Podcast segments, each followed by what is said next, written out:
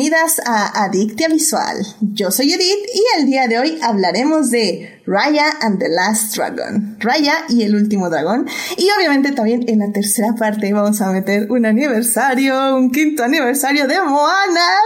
¡Uh! Moana. Uh. me cuento, me cuento. Sí. Ok.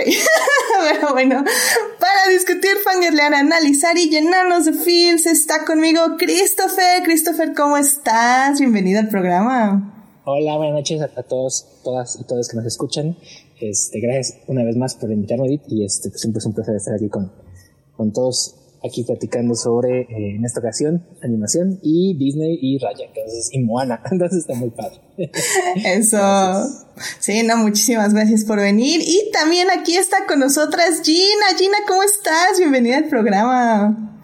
Hola Edith, muchas gracias. Hola Christopher. De nuevo me da mucho gusto estar aquí. Hola.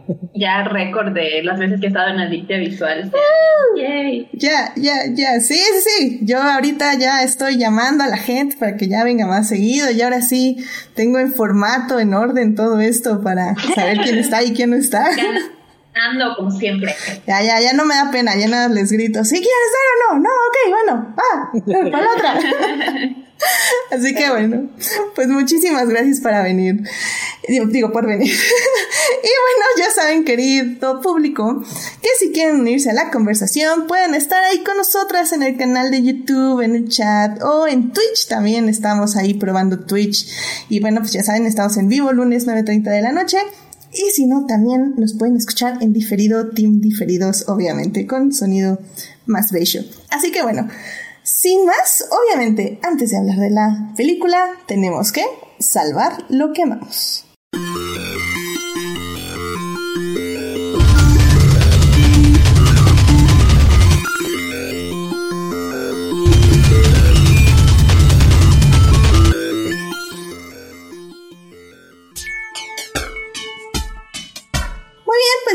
Aquí para salvar lo que amamos. Así que, Christopher, ¿a ti qué te gustaría eh, compartir con nuestro público? Ya, gracias. Eh, bueno, les quería compartir y, contar que la semana pasada eh, DC y Marvel anunciaron que en junio, para celebrar el mes del orgullo LGBT, ambos, ambas editoriales van a lanzar cada una un one shot, una edición especial, un cómic especial eh, obviamente celebrando el, el, Pride, el mes del Pride, eh, obviamente con los personajes eh, que cada editorial tiene, que son LGBT más, y, obviamente, y bueno, lo que es padre también es que no son únicamente los personajes, sino también los creativos involucrados. van a ser los creadores, tanto artistas, bueno, tanto escritores como artistas, dibujantes, editores eso, que son abiertamente LGBT en ambas editoriales.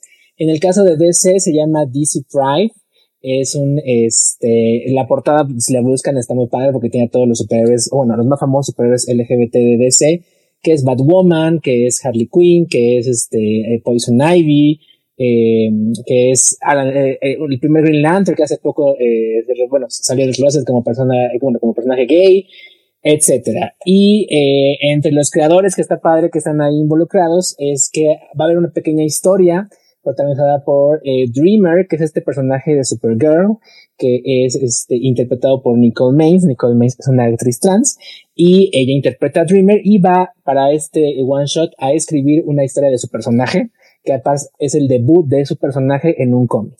Entonces, eh, por esa parte está muy padre en el caso de DC y en el caso de Marvel se llama Marvel Voices eh, Pride. Marvel Voices es una serie de one shots que ya Marvel ha hecho con otros eh, personajes eh, y, escritores y artistas pues, a, minorías. El año pasado lanzó uno que se llamaba Indigenous Voices, que era eh, con escritores con raíces indígenas, y en esta ocasión es, Pride.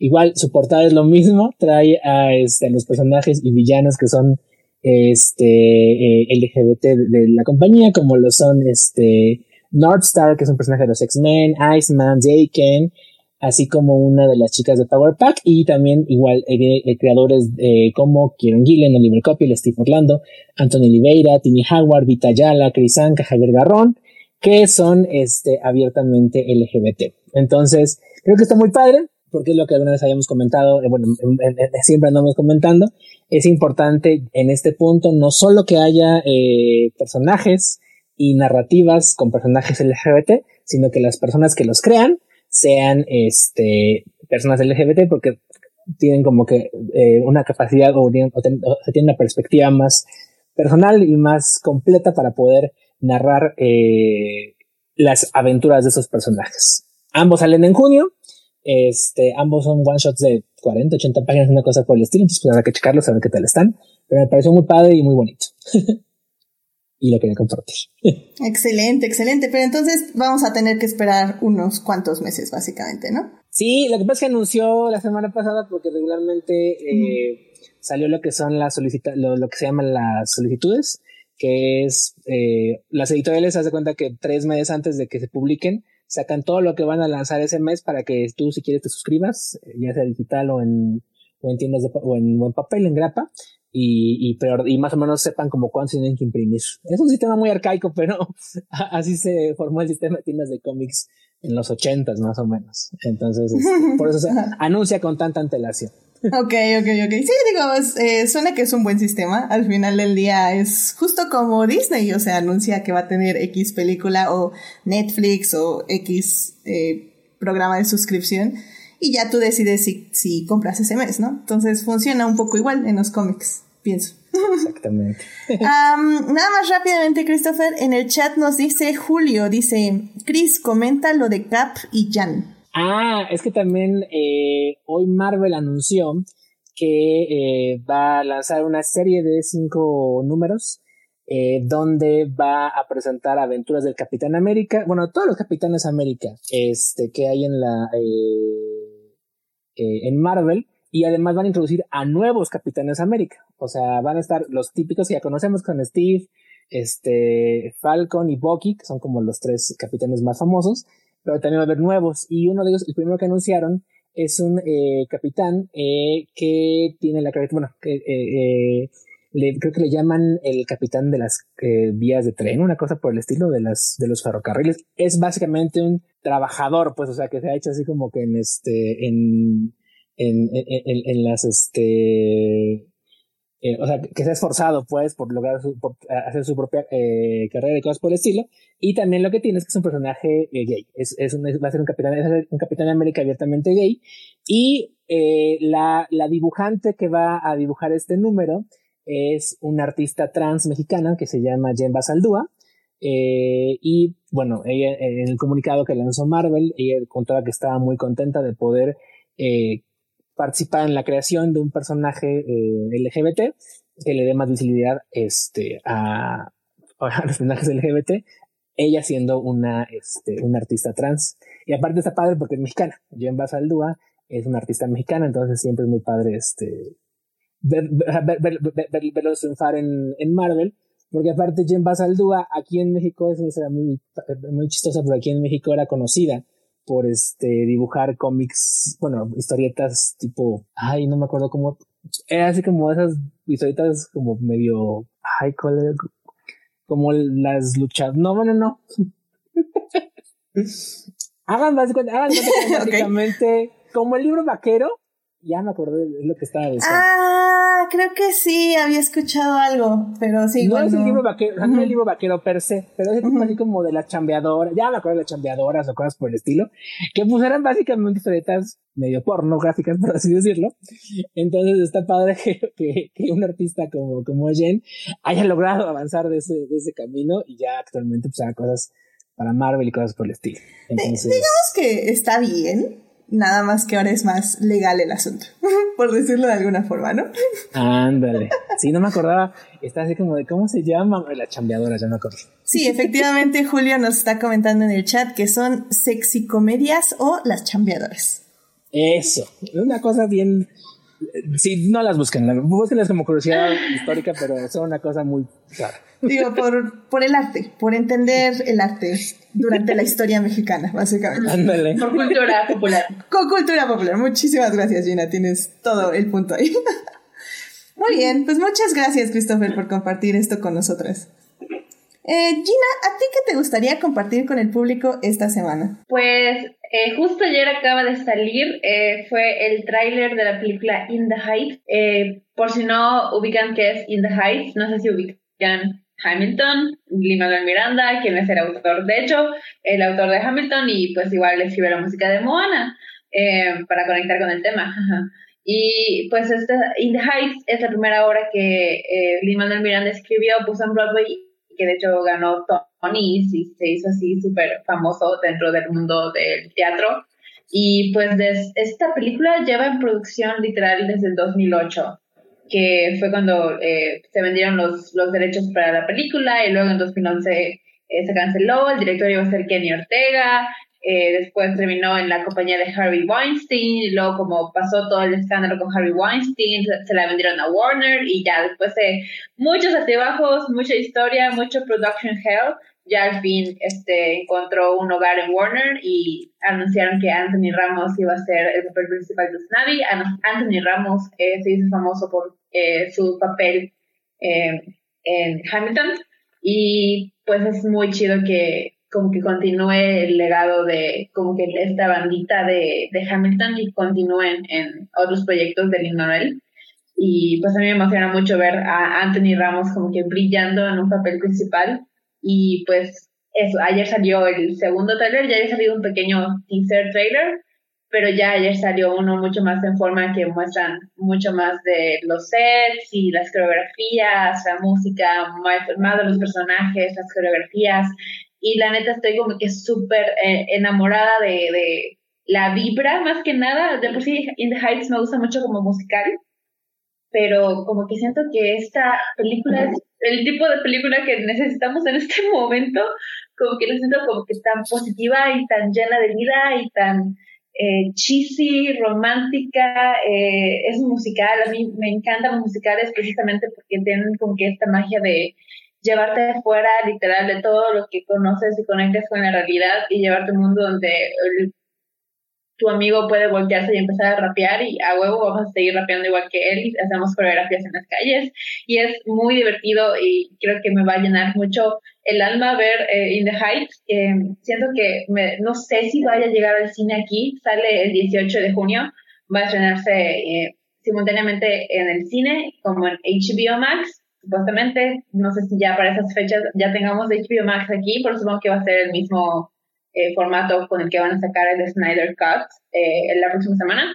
Eh, pero pues yo sí, yo no sé a dónde me voy a tener que ir, pero yo quiero verla en el cine porque siento que es una experiencia que, que va a ser única y ya necesito un musical nuevo en mi vida. Ya este, a mí me encantan los musicales y ya quiero que el cine musical tenga como que una nueva joya moderna y me encanta que sea un trabajo de Lin-Manuel Miranda. Eh, todos los actores que salen en la película son gente que, que, admiro y los que no conozco se ven que tienen mucho potencial y talento. Y, y nada, estoy como que eh, súper enamorada de, de la vibra más que nada que me está dando el trailer. Y nada, ya quiero, ya quiero verla, ya quiero llorar y, divertirme y traumarme con la música, eh, ya estoy lista. Y de hecho es, es eh, mi amiga Andrea, que es con la que tengo el, eh, un podcast, eh, igual ella está así súper tramada, ya llevándole la pista a esta película, literal, desde que se la vendieron a la primera persona que la compró, igual ella y yo ya estábamos así arañándonos para, para ir a verla. Ya, ojalá sí se nos de ir a verla. Y ya, pues eso es lo, lo que quería compartir, estoy muy emocionada. No sé si hay fans del cine musical aquí afuera en, en el... Em, público de Adictia Visual, pero si son fans de los musicales, hit me up, pueden seguirme, pueden hablarme, necesito amigos que sean fans de los musicales y nada, pues que se haga el plan para ver The Hype. Muy bien, mira, suena, suena muy prometedora. Este, sí, ya saben, aquí nuestra fan número uno en musicales es Daphne y creo que ya te ha tocado estar con ella, así que evidentemente ella inmediatamente me pidió un programa de adictia visual y probablemente lo hagamos porque igual somos muy fans aquí de Lin Manuel Miranda y de sus trabalenguas musicales, así que así que sí, o sea, sí, probablemente va a haber programa y probablemente compremos nada más un mes de HBO Max para agradecerle de esta película y de Dune, así que... Ajá, nada más para ver. Sí, yo creo que nada más va a ser para eso. Pero bueno, pues ya saben, este hashtag no vean trailers y ya chequé y este dura dos horas, dos minutos, perdón, dos minutos. sí. no, no, no, dos horas. ya no es el trailer. Ah, es como Justice League. película. Ajá, es que es como Justice League, era el trailer para el Snyder Cut, ¿ves? No, yo creo que sí llega a cines, porque Warner ha sido de todos los estudios el más eh, proclive a defender la industria de la exhibición. Este, de hecho, por eso tuvimos Tommy Jerry, tendremos Godzilla y este, y yo creo que tendremos In the Heights. O sea, aparte, pues tienen que, este, que negociar ahí con, con las cadenas aquí en, en, Latinoamérica para ver cómo van a manejar. Si van a querer manejar eso del HBO Max en simultáneo con, con los cines o no. Entonces, este, yo la vi, me pareció muy padre porque dije, ah, mira, ya, ya reconocía este, a Anthony Ramos, pues es el, el papel doble de Hamilton, me dijo, y el, el, este, el, mejor amigo este, de, Hamilton. Y, me dio risa porque aparte leí hace poco que, que Luis Manuel Miranda dijo que ya está viejo para hacer el protagonista de In the Heights. Pero cuando él hizo la obra musical, güey, él le tenía la edad de, Anthony Ramos, pero pues eso ya fue hace, pone tú 10, 12 años más o menos. Entonces ahorita dice que ya no está como en edad para los papeles y prefirió por eso mejor eh, dejárselo a este a, pues, a, Anthony Ramos, que de alguna manera como su protege, su protegido, por así decirlo. y yo también Igual sale Luis Manuel ahí. Va a ser. Sí. Va a ser el, el, papel del piragüero, el que vende las piraguas. Ok, ok. Muy bien, pues ya, ya saben, vayan a ver el tráiler, este, si gustan saber un poquito más, pero en este programa no lo aprobamos, así que hashtag no ven trailers, vean el teaser. Bueno, si eso, digo, igual que soy del, partido del partido de no veamos trailers de la película que estamos esperando, pero eh, mm. como In the Heights, pues es una obra, pues, pues sí, ya, la, sí, no, no conocida, ¿no? perdón, que ve musicales bootlegs en, en, internet como yo, pues ya sabe, pues ya vimos el musical, eh, por lo menos mal grabado de algún lado, y pues conocemos la música, así que más, más que nada es como, pues saber cómo va a traducirse visualmente. O sea, a mí no me tienen que vender en la historia, ni en la música, ni nada. O sea, yo ya estoy ahí, yo nada más quiero ver cómo se va a ver. Y eso es como que por eso vi el trailer. Pero igual yo sí apoyo eso de no ver trailers, no, no, no excepto si son películas que ya saben cómo, cómo van a terminar, ya conocen la historia y quieren nada más ver visualmente cómo se va a ver. Sí, sí, completamente de acuerdo. En el PDF de 200 hojas que sacaré algún día de estos viene justamente ese inciso. El manifiesto. Y viene, viene aclarado ese punto. No, no lo pudiste haber dicho de mejor forma. Así que bueno, pues ya saben, el trailer de In the Heights está ahí por la web para que le echen un ojo o no, hashtag vean trailers, no vean trailers, pero bueno. este, y bueno, nada más ya para cerrar esta hermosa sección, em, yo les quiero decir que el día de hoy estuvieron ya las películas nominadas a los Oscars, que sabemos que todo es un fraude y que la gente que vota ahí es horrible, pero no nos importa, vamos a celebrar a los Oscars. Bueno, no, sí nos importa, pero... Sí. Es una referencia y es bonito hablar de las películas nominadas, así que pero ser fan de los Oscars tenemos que saber que no son de que palabra de Dios ni nada, nada más son algo divertido en lo que pasar el rato como fans de cine, pero no son como el end all be all del, del cine. Completamente de acuerdo, exactamente. Entonces, pues bueno, nada más así para decirles rapidísimo que todo esto lo pueden ver, por cierto, en las stories del Instagram de Adictia Visual. Pero bueno, eh, Mank tuvo 10 nominaciones, es la película más nominada, la película de David Fincher. Eh, con 6 nominaciones están empatadas 6 películas, que es Minari, Nomadland, The Father, Sound of Metal, Judas and the Black Messiah y The Trial of Chicago 7.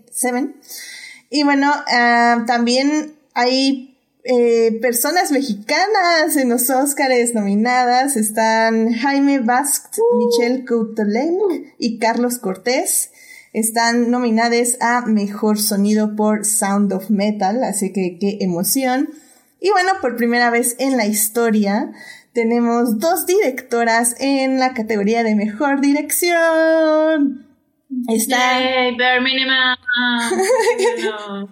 sí, es Chloe Zhao con Nomadland y Emerald Fennel con Promising Young Woman, de la cual ya saben hablamos en el programa 59, que que estábamos un, más del lado de que no nos gustó que sí nos haya gustado, pero bueno, sabemos. Me gustó. Sabemos que es una peli importante. De hecho, tú, Gina, estuviste ahí en el, en el chat defendiéndola, me Sí.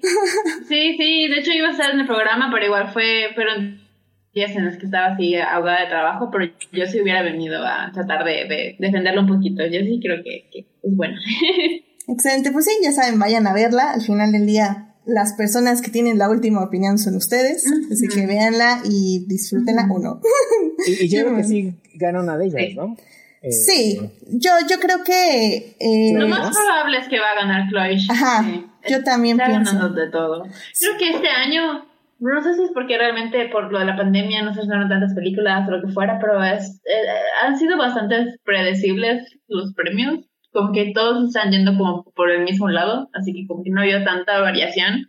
Así que pues casi están prácticamente cantados los premios. Sí, y de hecho Nomadland es como la que es más segura que gane porque sí es un relato eh, 100% sobre Estados Unidos, o sea, sobre la gente de Estados Unidos, sobre la vivencia de Estados Unidos y sobre cómo eh, se retrata al, al, país. Y creo que es una hermosa película, o sea, yo se la recomiendo 100%.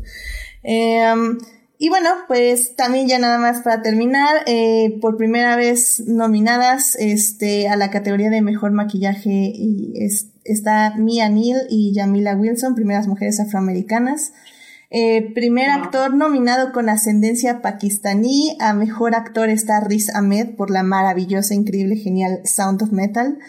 Y también primer actor asioamericano nominado está Steven Yeun, que igual está como mejor actor. Así que digamos que estuvo, estuvieron interesantes las nominaciones, no estuvieron geniales, pero tenemos estos pequeños, estas pequeñas como cosas que decimos, bueno, al menos se está viendo ya un poquito más de diversidad y, y pues eso se agradece. Y sobre todo que se eh, muestren películas tan valiosas como lo son tanto Minari eh, y como Sound of Metal, que creo que también son dos películas extraordinarias que hablan sobre otras vivencias más allá de las que nos rigen como o nos dicen que son normales, comillas, comillas, porque son, son vivencias sobre tanto Sound of Metal, sobre una discapacidad o más bien de quedarse ya sin escuchar, que, que es una experiencia en este caso para el protagonista traumática, pero a la vez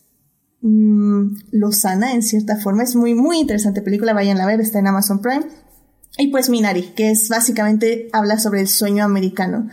Y, y, creo que es algo muy gringo, pero en esta ocasión Minari lo representa de una forma muy interesante, haciendo un, clash, como un choque de culturas, pero al menos como estas dos culturas, la asioamericana, eh, se funde y se une y le brinda más cosas a la cultura estadounidense. Así que están increíbles las dos. Minari está en medios alternativos, por cierto. y bueno, ya nada más para terminar, Uriel dice que Promising Young Woman sigue sin aparecer en su Cinepolis local. Eh, me tengo entendido que Promising Young Woman llega en abril a los cines, Uriel, así que aguántale un poquito más, ya va a llegar. Sí, esa y Nomadland. Exactamente. yo he visto que es eh, más probable. Bueno, Nomadland es la que ya he visto que ha anunciado este, eh, Fox, bueno, 20th Century o Searchlight, y este, y Universal. Eh, me ha estado anunciando mucho que ya viene este Promising Young Woman. Las otras no sé la verdad, digo, este Ah, mira, de hecho aquí tengo fechas. Eh, tengo que justamente Promising Young Woman llega como Hermosa Venganza el 8 de abril. Es tentativo. Ah, recuerden que todas estas fechas son tentativas. Oh, qué horrible título le pusieron. Ah, sí. Sí, sí, sí, es horrible. y bueno, Judas and the Black Messiah, que aquí se va a llamar Judas y el Mesías Negro, también llega tentativamente el 8 de abril a carteleras. Y Nomadland llega el 15 de abril igual tentativamente a carteleras para las personas valientes que sí salen a los cines, así que ahí, ahí espérenlas en su Cinepolis más cercana. Y, y, y, yo nada más quería decir que qué bonito se veían Nick Jonas y, y Priyanka Chopra en la mañana y todos desvelados anunciando las nominaciones. desvelados pero bien guapos. Los dos. Yo, yo la verdad, yo ya llegué al punto zen donde me despierto cuando me tengo que despertar y veo las nominaciones cuando las voy a ver. no, no, no, no me, no me urgía a verlas, pero sí. Ah, yo tampoco, las vi al mediodía, que yo, pero vi el video y dije, ay, mira, se veían muy frescos. Sí, sí, sí. Las seis de la mañana, bueno, que eran las seis horas de México, entonces, no sé si ellos viven en Los Ángeles o Nueva York. ir a Los Ángeles era seguramente como las 4 de la mañana, una cosa por el estilo. Sí, sí, no, entonces, este, está muy bien. Qué, qué bueno que esa gente se levanta con tantos ánimos para decir las nominaciones. Acabar, son el 25 de abril. sí, este, muchísimas gracias, Chris. Entonces, este, pues ya a ver si, a ver cómo nos va con la ceremonia, este, eh, virtual. ¿Ya no se sabe quién va a ser el presentador ya? Ah, no, creo que no. Eh, a ver qué tal, o sea, los Globos de Oro creo que fue lo mejor que pudieron hacer y los Oscars va a ser Yo un vi poco que ayer igual, mucha que- gente estaba, bueno, sí, sí, ayer estaba fascinada con cómo hicieron los Grammys. Entonces, este... Yo no vi los Grammys, así que ahí te la debo. Sí, la verdad, ya muy- mi- mis gustos musicales ya son de viejito, entonces sí. no conozco la música que hay ahí, o me es indiferente, me da flojera, pero todo el mundo vi, vi que estaba muy contento ahí, vi que, este, que, que habían sido muy dinámicos y que habían logrado como que conjuntar bien los, los- lo, musical que tuvieron ahí en vivo con la gente que estaba en sus casas. Entonces, pues a ver qué, cómo le va a los Oscars. Sí, sí, sí. A ver, a ver qué tal les va y pues ahí estaremos, obviamente. De hecho, este, querido público, escriban, voy a poner una encuesta, yo creo, en Facebook y en Instagram, si quieren un programa previo a los Óscares o un programa después de los Óscares, porque más que hablar de los Óscares, quiero más bien hablar de al menos tres películas que creo que valen mucho la pena durante, dentro de todas las nominadas. Así que, pues ahí escríbanme, eh, voy a poner la encuesta y ahí escriban qué quieren, antes, después, ambos programas, ahí vamos viendo qué hacemos. Así que bueno, ya vamos a terminar esta sección que se expandió, que estuvo muy bien porque al final del día teníamos que hablar de muchas cosas que salieron esta semana y anuncios de esta semana, pero ya, tenemos que obviamente ir a hablar de la película que nos trajo a este podcast. Así que vamos a hablar de cine.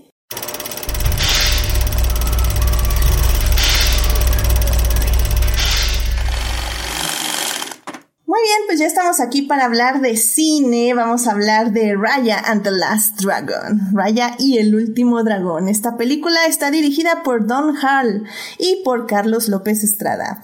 Este, la película, pues básicamente nos habla de este mundo que está siendo acechado por unas cosas raras que convierten humanos en piedras. Pero la verdad es que la, la trama es un poquito más complicada de que eso, así que vamos a tocarla punto por punto ya en el programa. Así que, pues sin más, la primera parte vamos a hablar de la producción. En la segunda parte vamos a hablar de la trama y los personajes. Y en la tercera parte se la tenemos que dedicar, obviamente, a los cinco años de Moana.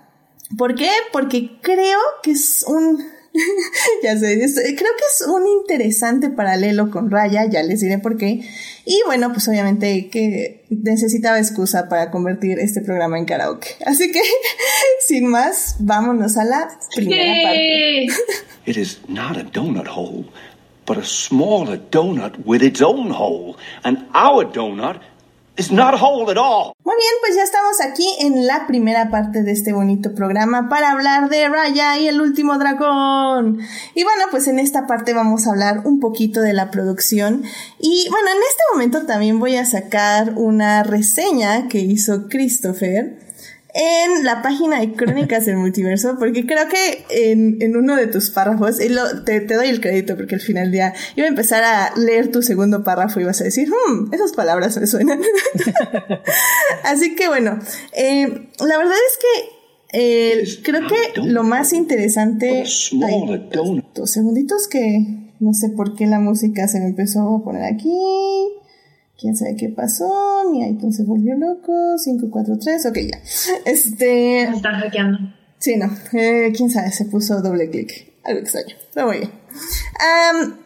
Bueno, lo que está muy interesante de la producción de Raya es que eh, todo el proyecto incluye a muchísimas personas que creo yo nos van a interesar mucho y que están detrás de la idea del guion, la idea de la producción y pues del resultado final y que pues obviamente se tienen que nombrar.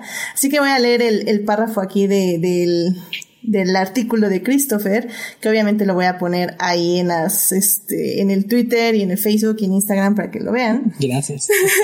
Y bueno, dice, bajo la dirección de Don Hall, que conocemos por Winnie the Pooh, Grandes Héroes, y Carlos López Estrada, que es mexicano de nacimiento y debuta en el cine animado con esta cinta, la codirección es de Paul Briggs, jefe de historia de Frozen y de Grandes Héroes, John Ripa, jefe de historia de Moana, con guion de Adele Lim, que, es, que hizo Crazy Rich Asians, y de Qui Nguyen, y la guía creativa de Jennifer Lee. Y bueno, son básicamente quienes están detrás de este proyecto. Y y bueno, o sea, creo que también un poco tienen un gran cast, incluyendo a Kelly Mary Tran y Aquafina, que, que bueno, no manches, la amo, pero bueno, eso va a ser una segunda sección. Y digo, aquí no, no vamos a mentir. Yo, bueno, al menos yo pienso que es una de las animaciones más hermosas que he visto últimamente en animación. Y me parece súper interesante. Sí, sí, me parece súper interesante como todas las personas que están detrás de este proyecto. Eh, no sé tú, Christopher, si quieras comentarnos algo más eh, sobre todo esto. Sí, eh, fíjate que ya después de que escribí la reseña, descubrí una, este, un, artículo que, lanzó Disney donde cuenta todas las, de, las personas que trabajaron en, Raya, hubo una gran cantidad de, mujeres involucradas en la producción de, de la película. Obviamente, pues, lo primero que destaca es obviamente que es lo que menciona el artículo. Jennifer Lee es quien recordarán porque es la escritora y directora de, bueno, y codirectora de Frozen 1 y Frozen 2, pues es actualmente la directora creativa del estudio, es básicamente la jefa del estudio eh, en, todos los aspectos técnicos y creativos. La película también es producida eh, por Osnat Shooter, que es una productora que había trabajado en este en, en Pixar y que que con Moana fue que se mudó a Disney Animation eh, y es, es productora de la cinta junto con Peter Del Becho. Este, como, como, como dijiste, eh, Adele Lim es este co-escritora eh, de la película. Eh, Fon Vira Sunthorn es la jefa de historia de, de, de la producción y Amy Smith es la co-jefa de animación.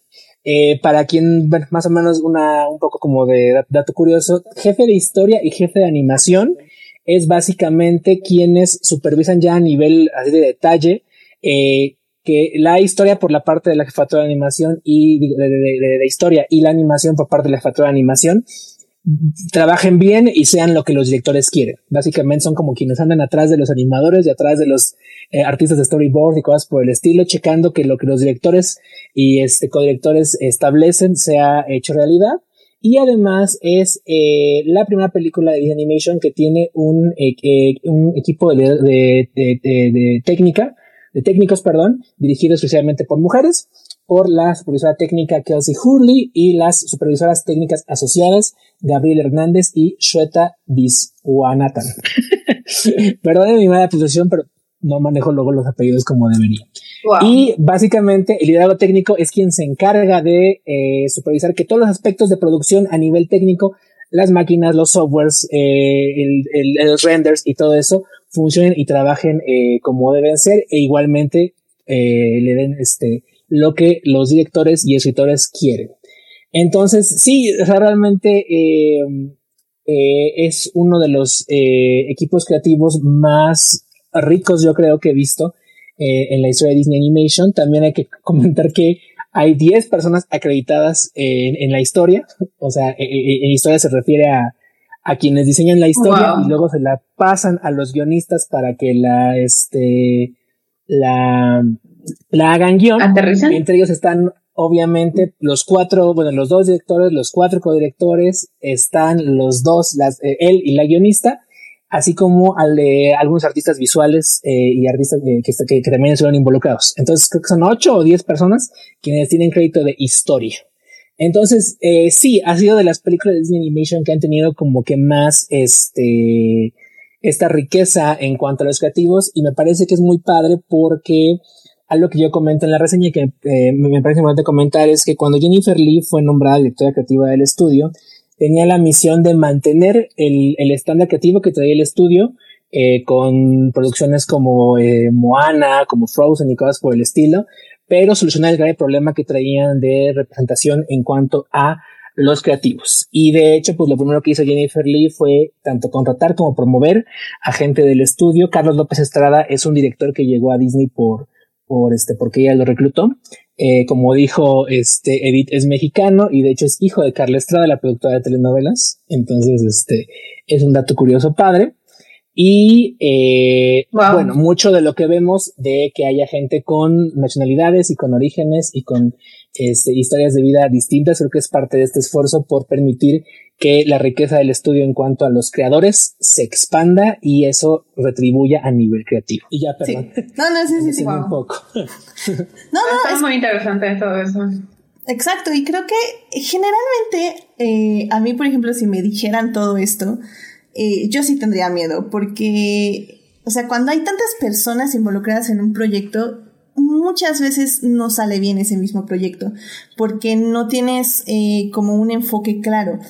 Eh, sin embargo, aquí creo que funciona muy bien y eso debe ser porque los dos directores tienen ahora sí que el timón bien agarrado y, y saben ir manejando la película y aprovechar lo mejor que pueden todo su equipo lo cual creo que habla muy, muy, muy, bien de ellos.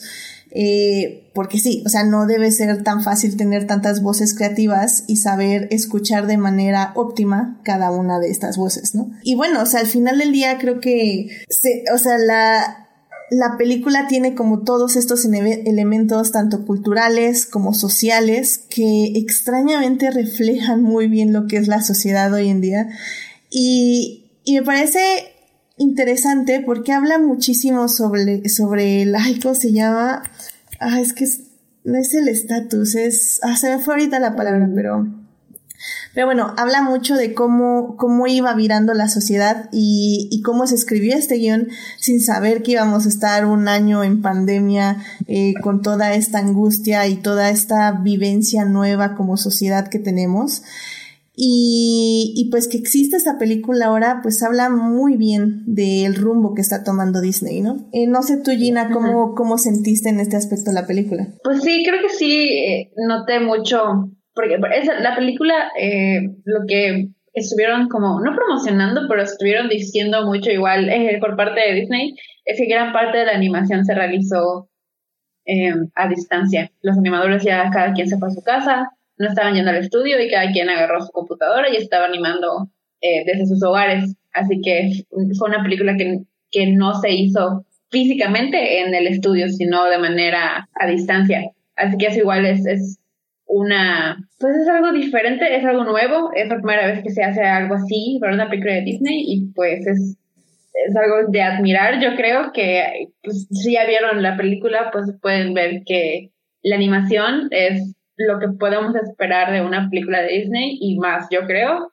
porque desde como la primera toma, eh, la, la, iluminación, los colores, eh, los movimientos, todo, eh, los movimientos de cámara también, son tan precisos, tan bonitos, tan bien pensados, bien planeados y bien logrados, que pues trato de imaginarme a una animadora en literal en el sofá de su casa comiendo chetos animando y que le salga algo así para mí me, me, me la cabeza, así que igual hay que darle mucho crédito a los animadores por eso, por literal hacer espacio en sus hogares para conseguir el, el producto tan hermoso que sacaron. Y pues eh, lo, igual lo que me interesa mucho de la producción más que nada es que igual la estuvieron promocionando mucho como una película, como la primera princesa Disney que es eh, de Asia, pero Southeast Asian, del sureste asiático, que más o menos como es como Cambodia, Taiwán, Tailandia, Malasia. Eh, las Filipinas, Malasia, eh, todas esas como islas y esos países pequeños de Asia que no son Japón, China, es los países más grandes que más gente conoce, sino que como que son los más, los, los menos reconocidos, yo creo. Y pues igual ahí pues ha habido como controversia porque pues, pues por lo menos yo tengo eh, amigas de las Filipinas que hay algunos que sí dicen, ay sí, Raya es muy buena representación, qué bueno que existe, qué bueno que está, qué bueno que, que por fin Disney hizo una princesa del sureste asiático, qué padre. Y pues tengo otra amiga que está como que muy eh, no contenta porque no le gusta la idea de que pues están haciendo una princesa del sureste de Asia, pero como que están aglomerando todos esos países que cada uno tiene su cultura diferente y su, su lenguaje diferente, que somos países diferentes, no porque seamos del sureste de Asia, significa que todos somos iguales o representamos lo mismo y están tratando como que de aglomerarnos a todos en una sola película, en un solo personaje y como que eso a ella pues no le está gustando mucho. pero y pues yo igual estaba como pues medio no tan animada por ese lado de la representación, como que se me hace una representación como performativa, eh, pero yo creo que igual lo que ellos querían hacer, ya viendo la película, porque yo pues, no sabía nada del plot, eh, pues lo que yo me di cuenta es que lo que hicieron fue crear un mundo nuevo, Kumandra, eh, inspirado en estas naciones y tal vez sí lo ideal no hubiera sido como que aglomerar a tantos países en uno solo, pero pues para fines de la trama, que era que fuera esta tierra mágica, eh, ficticia, donde literal la tierra tiene forma de dragón y cada una de las, de las naciones se llama conforme a la forma del dragón en el que se encuentran, pues eso obviamente no, no se podía hacer situando la película en Tailandia o en las Filipinas o en Singapur.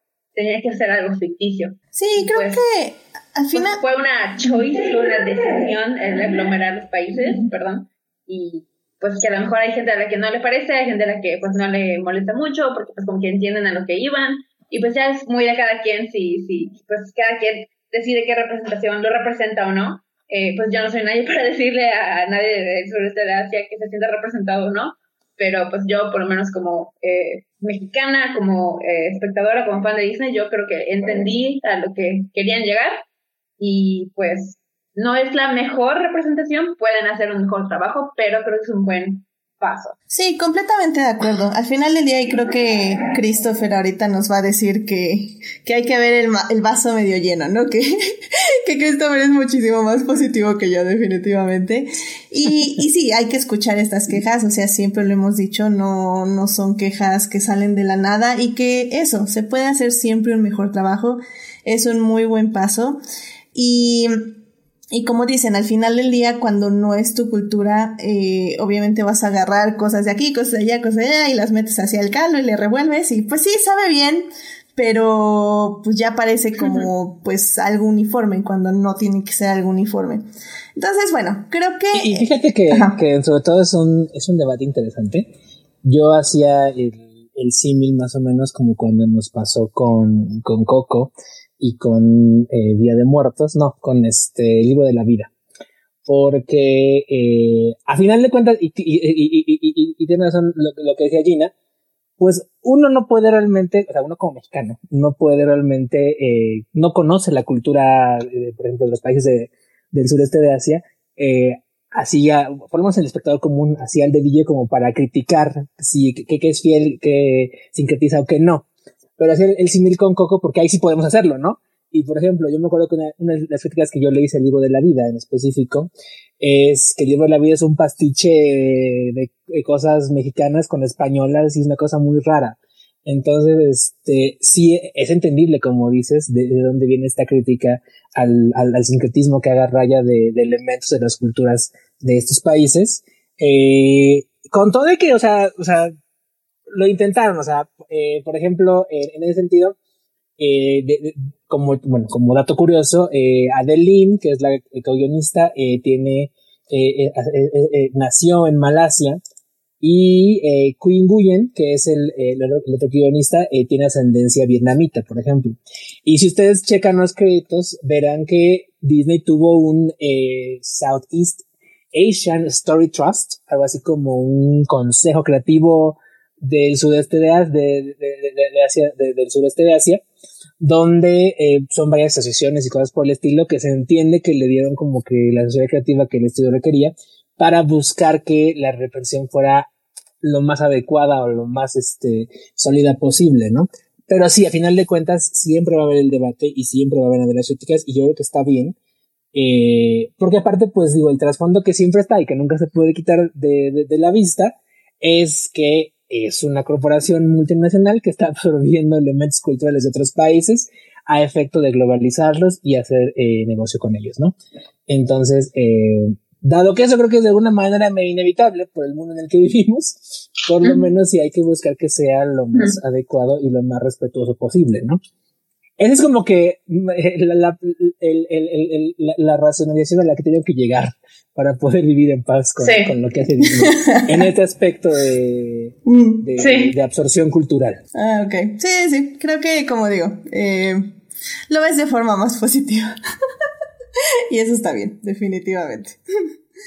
Muy bien, pues este, no sé si quieran decir algo más de la producción, sino ya para irnos 100% con la trama. Pues sí, yo quería hablar un tantito de, de, de, pues no sé, pues yo creo que sí entra aquí, ¿no? Porque quería hablar un poquito de, de, de Kelly Maritran, eh, porque eh, si estuvieron, bueno, no, no presentes, pero si estaban pendientes como de las noticias sobre esa película cuando fue la D23 de 2019, que fue cuando anunciaron a Aquafina y mostraron el diseño de Sisu y todo, eh, también anunciaron, perdón, también anunciaron que el personaje principal de Raya iba a ser eh, actuado por una actriz que se llama Cassie Steele. Y eso fue lo último que supimos hasta que de repente dijeron, hola, soy Kelly Maritran y yo voy a ser de Raya. Y fue como, ¿qué? Pero no habían dicho Steele iba a ser de Raya.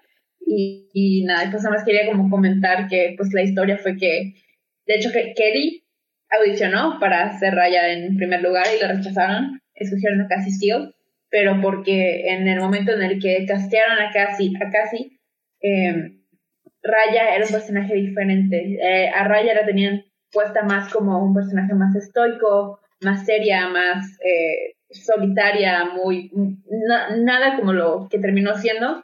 Y mientras pasó la historia, mientras estaba eh, em, transformándose y mutando el personaje de Raya y de historia y tratando de, encontrar su, su, identidad, se dieron cuenta que lo que estaban buscando en Cassie ya no nos estaba funcionando.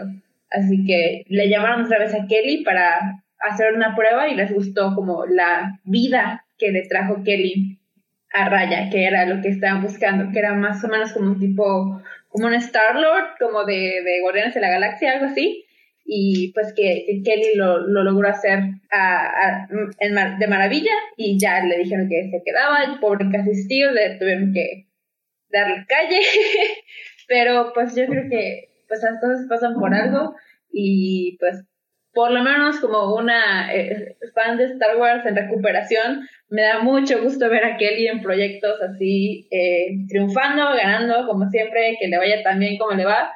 Y eh, nada, y me, emocionó mucho cuando fue el estreno de la película, los días, creo que fue un día antes de que se estrenara, varios, varias este, actrices que han hecho voces de princesas anteriores le hicieron un video a Kelly como dándole la bienvenida, como de, ay, bienvenida, eres una nueva princesa, hola, y salió Paige O'Hara, y salió eh, Annika Noni Rose, eh, Jodie Benson, todos sí, siendo felicidades, y Mina Wen, y eso fue, a mí me tocó mucho el corazón, dije, ay, qué emoción, y, me, viendo como la reacción de Kelly, como tan, igual ella tan emocionada y conmovida, me dio así, me, me, me dio, me, me dio cinco años más a mi vida. Em, y fui muy feliz en ese momento y nada, se me hace muy, muy tierno y estoy muy feliz por Kelly y, y ya, es todo. Ese video me encantó. O sea, yo lo amé. Está muy bonito. Eh, como dices, la reacción de, de, Kelly es, es fantástica. Me, me, dio mucha risa cuando le dice Paige O'Hara, eh, el año en que tú naciste fue cuando yo empecé a grabar los diálogos para La Bella y la Bestia. Entonces, eh, bienvenida a este viaje que va a ser muy largo, pero muy productivo. En el video estaba eh, Jennifer Goodwin, que es la voz de de Judy Hobbs en su topia, la conejita. Eh, Judy Hobbs. Y, me da risa que le dice así como de prepárate, porque van a reconocer tu voz cuando ordenes un café en el, en el autocafé, ¿no? En el, auto, en el autoservicio. Sí. Y me encantó. También estaba Jonathan Groff, que es la voz de, de Christoph y de Sven Frozen. Ella se ve que quiere mucho, que es muy fan de, de, Jonathan, porque también es así como que, es un video padrísimo, es un video hermoso. Y, sí, está muy, muy bonita. Y siempre ha sido muy padre la, cuando han compartido escenario las, las voces de las princesas Disney, siempre es muy padre ver cómo se llevan y cómo se quieren y cómo se echan porras mutuamente. Entonces es muy bonito, como dices, ver que, que Kelly se incorpora a esa familia, a la familia de, de Disney Animation. Y me encanta ese video también, lo amé. Sí, pues ya saben, querido público, quienes nos escuchen en YouTube, les voy a dejar ahí este video ahí en las tarjetitas de descripción para que vayan directo a él y para que lo puedan ver. Obviamente esto es el miércoles, ¿eh? así que gente que nos escuche en vivo, aguántense tantito, pero lo pueden buscar también en YouTube ustedes. y bueno, yo nada más quería comentar, eh, el sábado eh, hubo una watch party en, en Twitter de la película.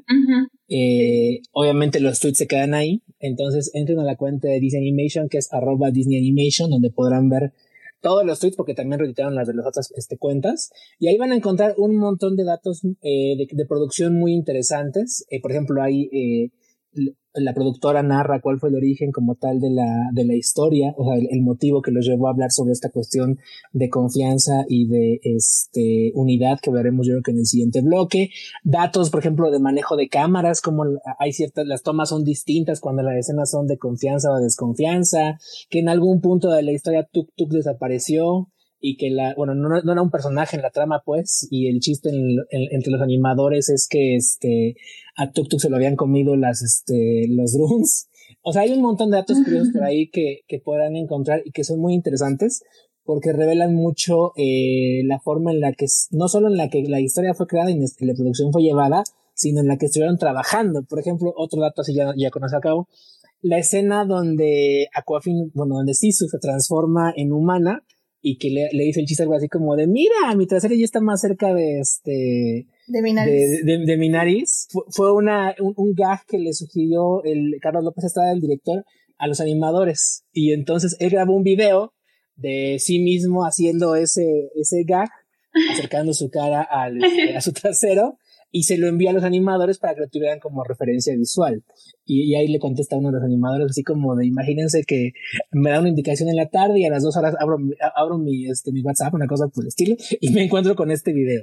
Y es un video muy chistoso ahí al director haciendo el, el gag de, de Sisu. Entonces, fue una watch party muy divertida, muy interesante. Si tienen eh, chance, chequenla porque ahí van a encontrar un montón de datos padrísimos. Ahora sí, para que los compartan con sus amigues este, en la de la comida o, cosas por el estilo. Excelente. Cuando estén viendo. Sí, sí, entonces, este, bueno, pues ya saben, este Watch Along, voy a ver cómo se los pongo ahí igual en la, en la página para que lo vean. Y este, y pues igual, ahí como dice Christopher, pues debe haber, hay muchos datos interesantes. Uh. Y bueno, así ya nada más para cerrar igual, este, sí, yo creo que lo de Disney eh, lo agradecí mucho porque a Kelly Mary Tran, como bien dice Gina, como siendo un, un, una fan de Star Wars en recuperación, este, sí, o sea, Kelly la abandonaron ante el fandom tóxico de Star Wars eh, dejando que literalmente la amenazaran y la insultaran y le hicieran de todo. Bueno, nadie movió un dedo. Y Disney no movió ni siquiera un dedo, es más, la dejaron de felicitar en redes, dejaron de hablarle. Entonces... Le quitaron papel en, en Rise Skywalker. Mm. También, pero bueno, eso se debe a el innombrable.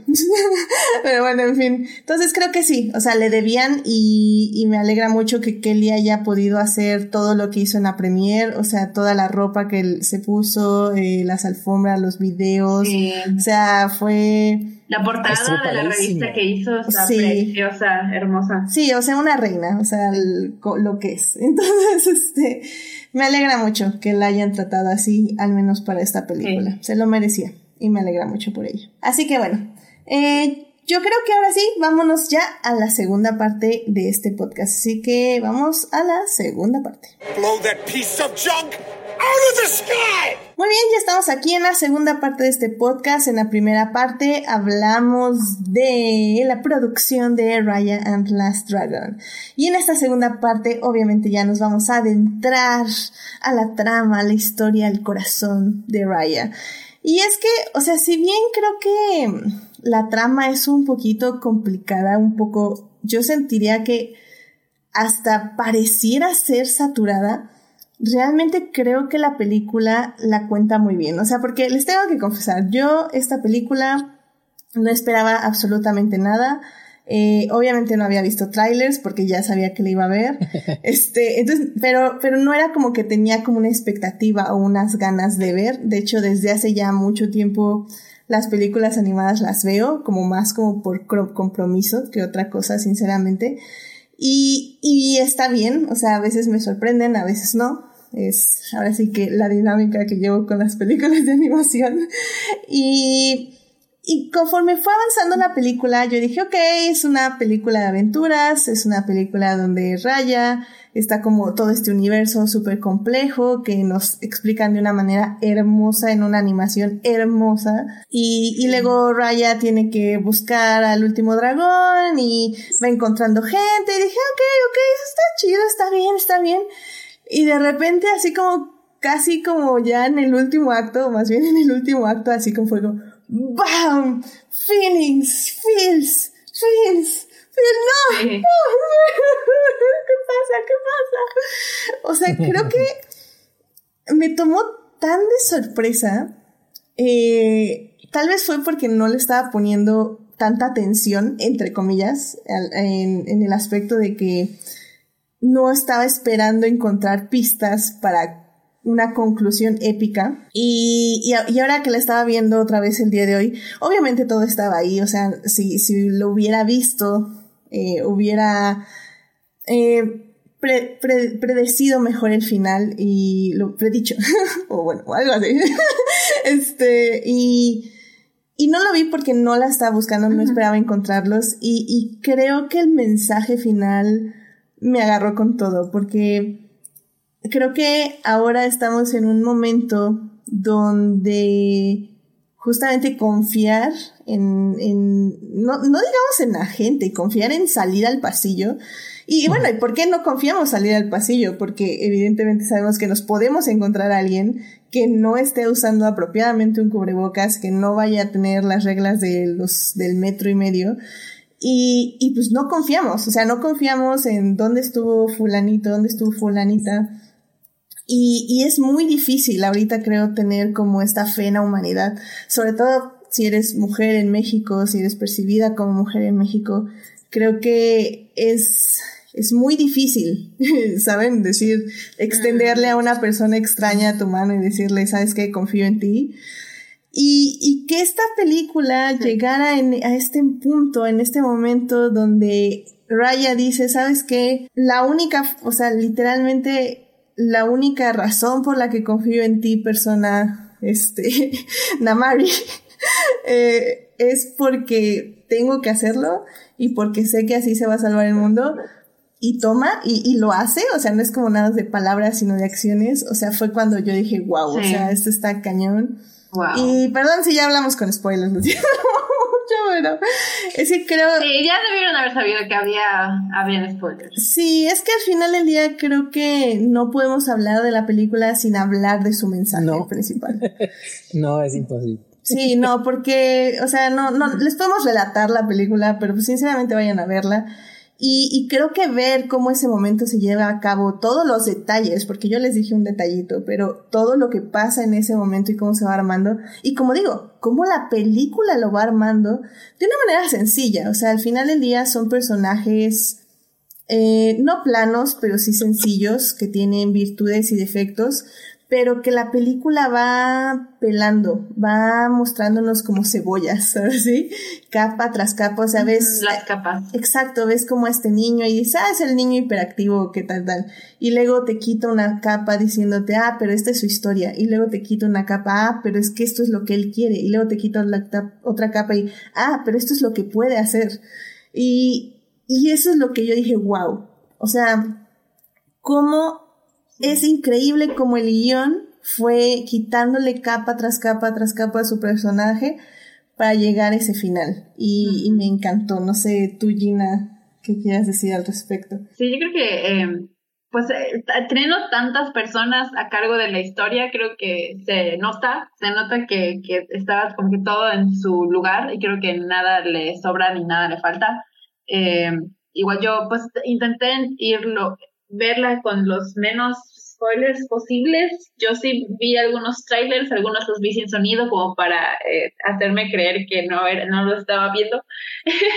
eh, pero porque sí, me, emocionaba mucho la película, eh, de por sí que la anunciaban la de 23 y todo, y me decepcionó mucho saber que no iba a llegar al cine aquí. Literal que sí lo lloré, dije no, porque... Y ahí está muy emocionada por verla y creo que también me dejé llevar un poco, como que dejé que la historia se fuera desenvolviendo y todo, pero pues yo sí, yo pues soy fan de Disney y a mí me gusta mucho ver las películas de Disney y tratar de, yo sí confío en que la siguiente película de Disney va a ser mucho mejor que la anterior y pues les tengo como que mucha fe en eso y es lo que espero de ellos, así que intento como pensar en qué es en esta historia, qué es lo mejor que pueden hacer con ella y con este mundo y creo que eso es algo que Raya como que sí me llegó a dar eh, desde el inicio que eh, explican lo de las naciones y cómo se, cómo han divididas y por qué se dividieron el estado del mundo, de que Raya dice, pues es que el mundo está roto y te cuenta como que la historia y luego te dice, no, pero esa no es la razón por la que se rompió. Y luego ya te cuenta la historia que la razón por la que se rompió fue por eh, el acto de, pues, de fallarle a la confianza de Raya por parte de Namari y ahí es como se desata todo.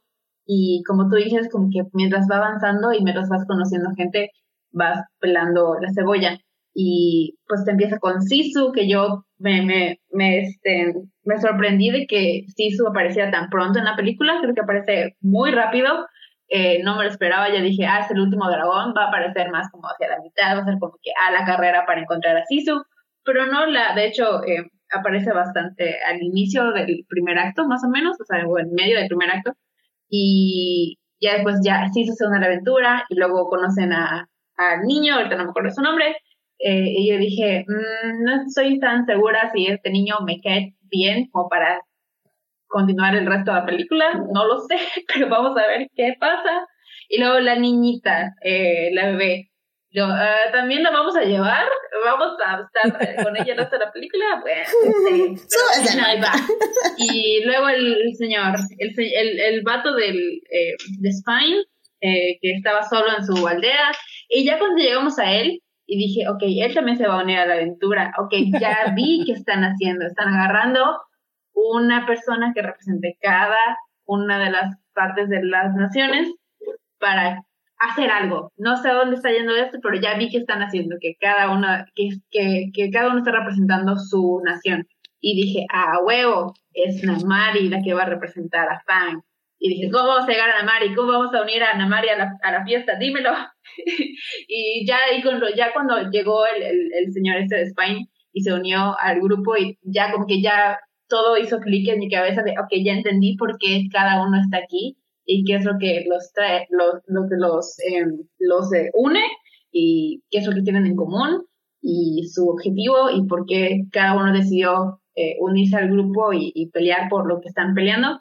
Y ya de ahí pues, me, me, metí mucho más a, a, la historia y a mí me encantan, me encantan, me encantan las historias de como amistades o relaciones muy cercanas que se rompen y, y luego pueden volver, o sea, y el camino de, de regreso y al perdón y todo, y creo que eh, la relación entre Raya y Namari, pues digamos, no fue como que tan profunda, pero era una amistad como de infancia, que fue de un día, pero pues esas amistades de infancia en un día se hacen eh, tus almas gemelas, literal.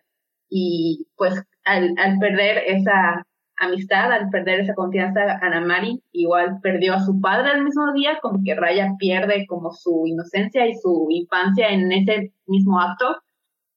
Y pues como es como una reconciliación tanto con ella misma, cuando se reconcilia con, con Amari, como con, pues, con la misma Namari. Y para Namari es lo mismo, porque Namari, pues obviamente carga con la culpa de, ok, yo soy la razón por la que el mundo está roto realmente, o sea, porque yo fui la que eh, falté a la confianza de Raya.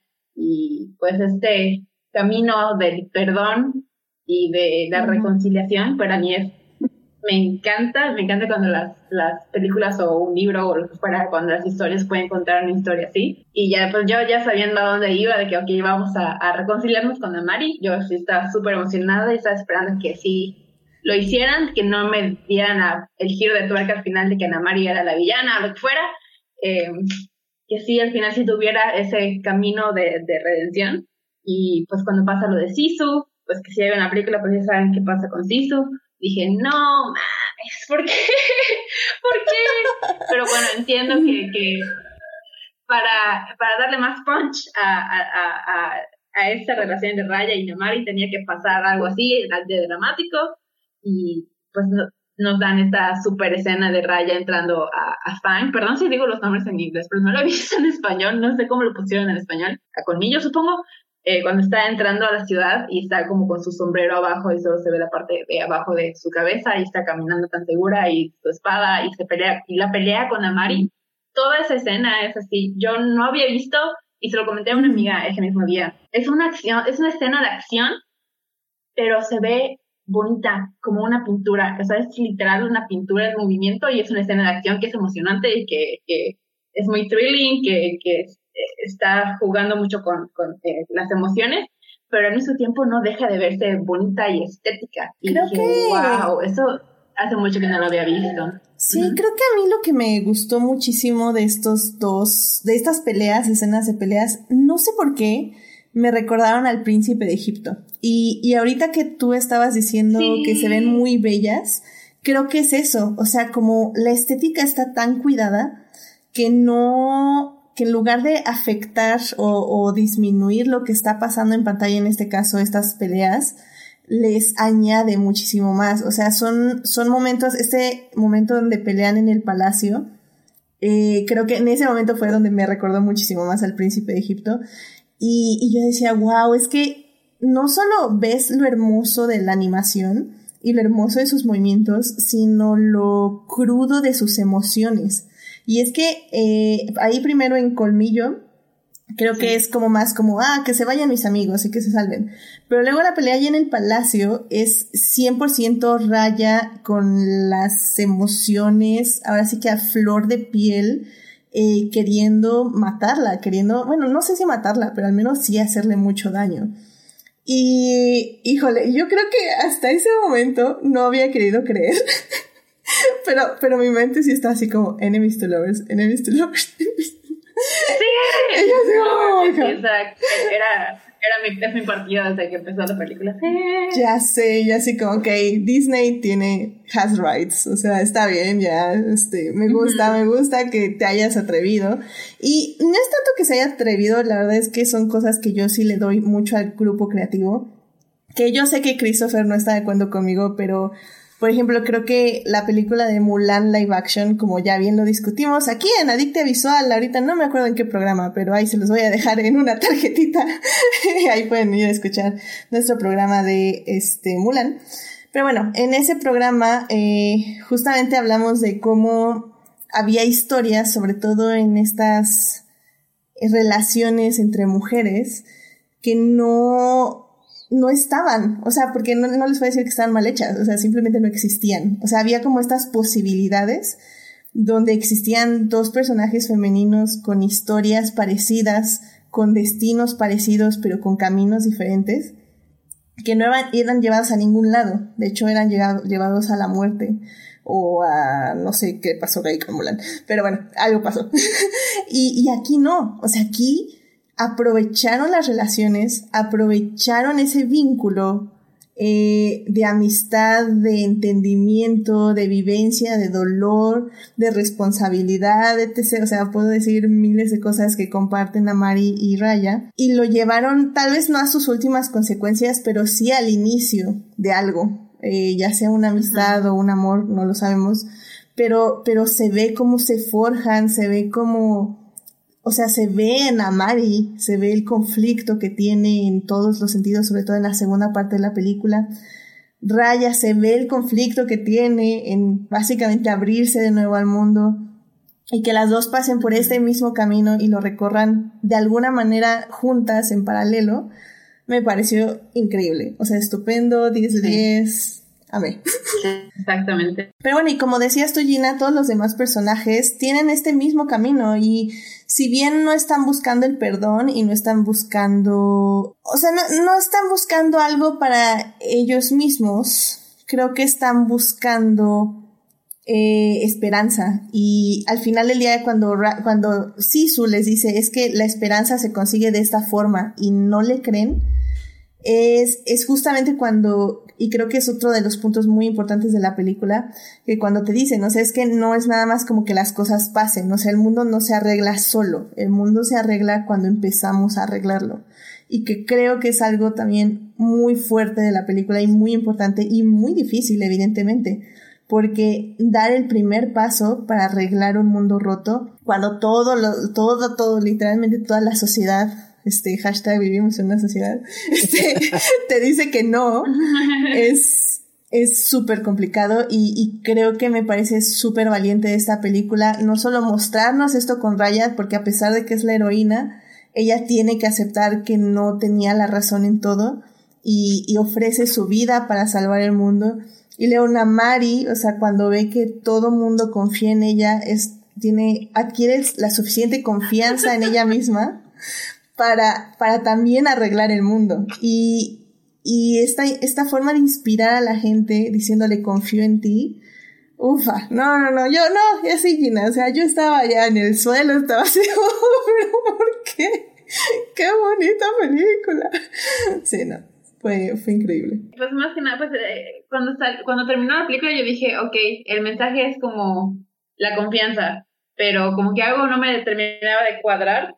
Eh, dije, no es solamente el, ok, hay que confiar en las personas, porque pues hay personas en el mundo en las que no deberíamos confiar. Así que no creo que, sí, sí, el, el mensaje se trata de la confianza y de abrirnos, pero creo que igual es muy importante aprender de la película, sobre todo de Namari, no solamente confiar en las personas, pero en tú ser una persona en la que se pueda confiar y todos los días trabajar para ganarse esa confianza y no perderla y pues realmente pues eso, ser una persona confiable que valga la pena confiar en ella. Porque pues si andamos por la vida como confiando en cualquier persona, pues igual y, pues también no va por ahí. Como que hay que hacer un trabajo interno de... Complementando lo que, lo que ustedes dijeron, a mí me gustó mucho cómo la cinta aborda el tema eh, de la otredad. Porque a final de cuentas, lo que le pasa a Raya cuando sufre esta primera traición, por así llamarlo, que es cuando confía en, en Namari y Namari la, la, traiciona junto con todas las demás personas horribles de los otros este, pueblitos de ahí de, de Kumandra, es que pierde la confianza en el mundo y se encierra a sí misma en, se aísla, porque básicamente, como lo muestra al principio de la película, se convierte en una eh, nómada junto con Tuk Tuk, junto con su hermoso e inmenso este puerco spin eh, slash eh, motoneta o no sé, transporte. Motoneta. es que es como una motoneta, no como una cuatrimoto, ¿no? Más o menos. Este, más o menos así porque está gordito, pues está ancho, pues, porque es una pelotita. Entonces, se aísla como que desde del mundo y eh, solo se interesa, no por sí misma, porque al final de cuentas, sino únicamente se interesa por salvar a su padre. Eh, como que se desentiende del mundo y de los demás. Y lo que aprende a lo largo de su viaje al ir conociendo lo que decía Gina, al ir conociendo a, cada una de las personas de cada uno de los de las diferentes partes de Kumandra, es como a reconocer al otro como eh, como un igual y como alguien que también está sufriendo, porque lo que ella descubre en las historias de cada uno de esos personajes es que todos los personajes tienen trasfondos de una familia rota. O sea, Boone perdió a su familia con la que administraba el restaurante en el mar. Noi, a pesar de que tiene sus changuitos muy adorables, pues perdió a su mamá y es básicamente una bebé huérfana. Tong perdió a su esposa y a su bebé y a su comunidad porque todo, eh, toda su, su, su, pueblito quedó completamente convertido en piedra. De hecho, ahí creo que la más afortunada era Namari porque ella no había perdido a su familia. Pero todos o sea, descubre que todos tienen. Bueno, pero eh, Namari, nada más rápido, Namari eh, vivía con la culpa de haber roto eh, la ah, perspectiva de Kumandra. Es, de haber terminado de romper. Ah, porque aparte es lo que, es que bueno, muchas cosas. Eso es lo que quería comentar, de, lo que comentaste al principio. Sí, o sea, la película tiene un background bastante denso. O sea, realmente si te das cuenta son dos prólogos. Es un prólogo que nos lleva eh, a, o bueno, es mejor un prólogo y un, una introducción porque es la, es, es, es el parte que nos cuenta como que cómo se partió o se empezó a partir el mundo, porque habían dragones y se extinguieron eh, al juntarse para destruir a los Druns y todos volvieron menos los dragones y eh, Sisu desapareció. Esa es como que la primera este, introducción.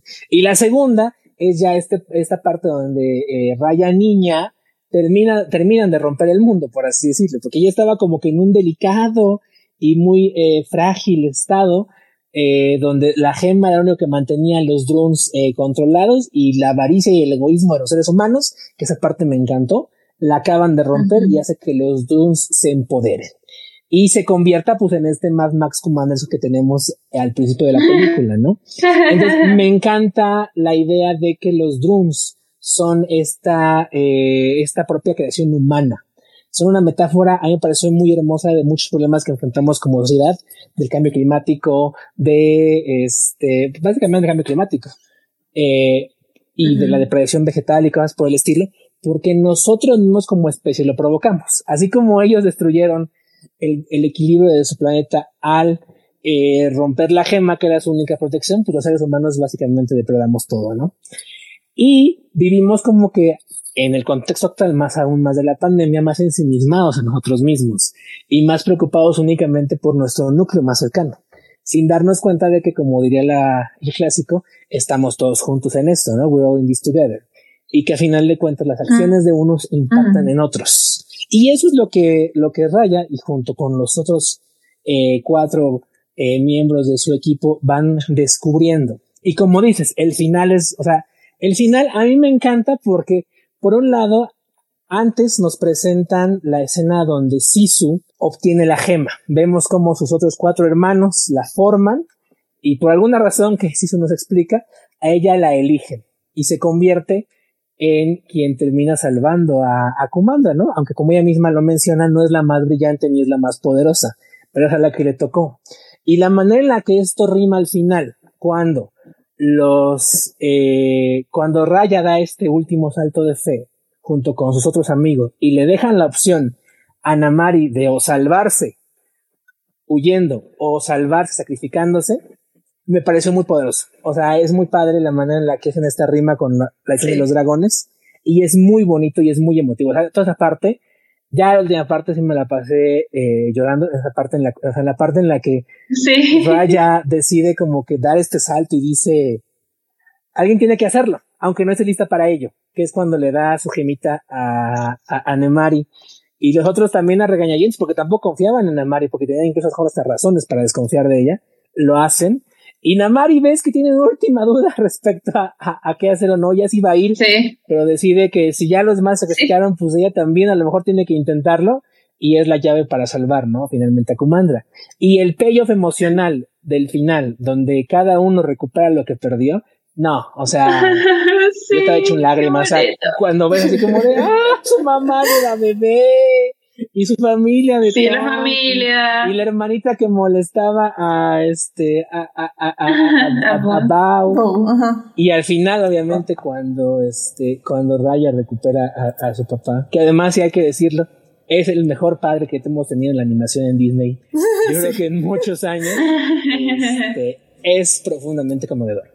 Es un mensaje muy hermoso es un mensaje yo creo que muy actual para los tiempos que vivimos y, y, y, la manera en la que, o sea, a mí lo que más me gustó, más aparte lo comentamos en la primera parte, a nivel de cómo diseñaron la historia y como decía, como decía Edith, de cómo lograron mantener el control de lo que era crear un universo completamente nuevo, darle todo un background, darle toda una mitología y lograr mantenerlo de una manera sencilla que el público pueda digerir porque te lo van dando como en pequeños este, bits de información que no te sobresaturan y además cómo logran hilvanar los eventos para que al final todas las tramas tengan una solución, tengan un, eh, una resolución y un pago emocional, me parece fantástico. O sea, realmente a quienes manejaban la historia y a, y, a, los guionistas y a los directores, me encantó. O sea, porque realmente hacen un trabajo muy eh, hermoso y que tiene una resonancia emocional espectacular.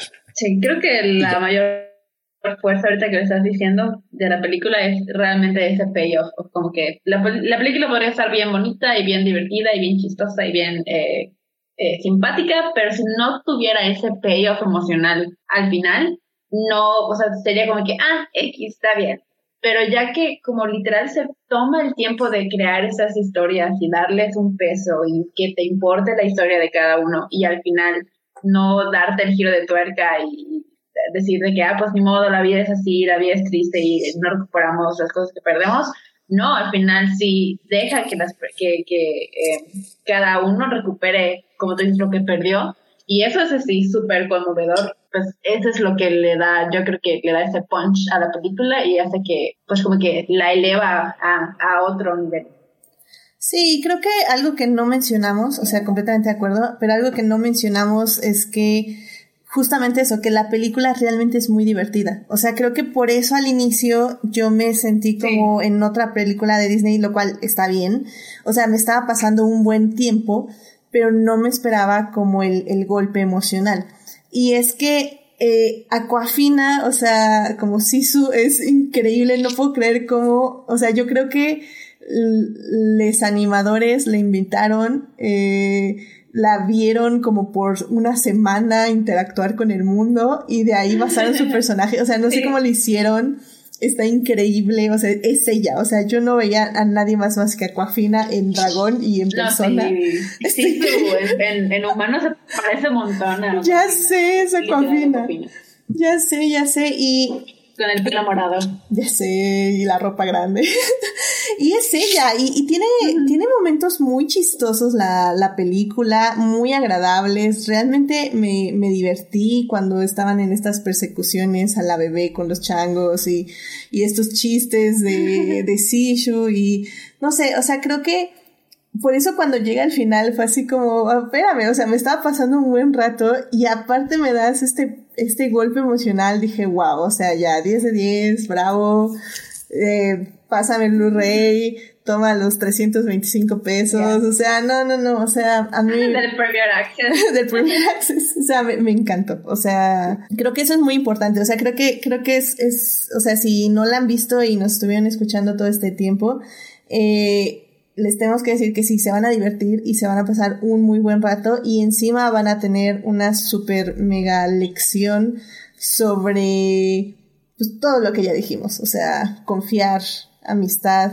pero sobre todo eso, confiar en otras personas para tener un mejor lugar donde vivir y una mejor sociedad. Y, y eso está increíble. Yo creo que voy a cerrar ya esta sección, eh, no porque no podamos seguir hablando de la película, sino porque quiero hacer una comparación con la película de aniversario que vamos a hablar el día de hoy. Eh, así que vamos a seguir comparando Raya y vamos a decir nuestras conclusiones, pero yo creo que va a ser en la tercera parte. Nada más antes de ir para allá, en el chat nos estaba diciendo Héctor que dice, algo que no mencionamos fue que están haciendo planes. Ah, espera, espera. Ah, sí. Que fue cuando están haciendo planes para atacar Fang o Colmillo. Es que brevemente usan animación reto y se ve bien bella. Y sí, esto, estamos completamente de acuerdo. Creo que sí lo mencionamos muy rápidamente, pero hay diferentes tipos de animación durante la película y la verdad es que está increíble, está súper bella. Así que plan, ¿no? Y entonces, este, vamos y brincamos y la bebé no sé qué y Ajá. llego y le pateo y le dice así su, este, y llegamos con un regalo y, y, me dice, ay, siento que siempre he querido y nos vamos juntos a comer en la casa del estilo. Es, También está Es muy divertido. Ay, ay, ay. Sí, entonces, la verdad es que la película tiene todo. Tiene animación, momentos graciosos y un mensaje súper interesante. Así que, bueno. Eh, bueno, pues vamos a la tercera parte ya para eh, empezar a cerrar el programa. bueno, okay. vámonos a la tercera parte.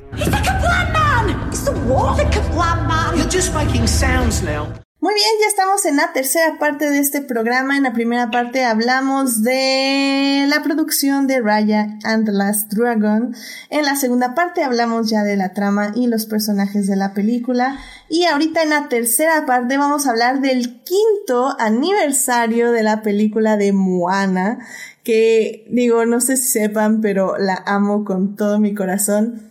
Eh, y, bueno, Moana eh, se estrenó hace cinco años, en el 2016, y pues está dirigida por Ron Clements y John Musker.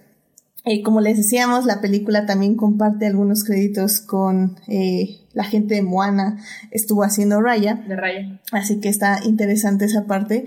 Y, y miren, tengo que confesarles, o sea, Moana yo no la vi en el cine, esa no es la confesión, eso es como un hecho, porque lamentablemente como no la, es que como no las traen en inglés, eh, sinceramente yo soy de hashtag no doblaje en películas animadas. Ay, pero el doblaje es muy bueno. Ya sé, ¿no? Y no, o sea, no, bueno, no sé porque nunca la voy a ver doblada.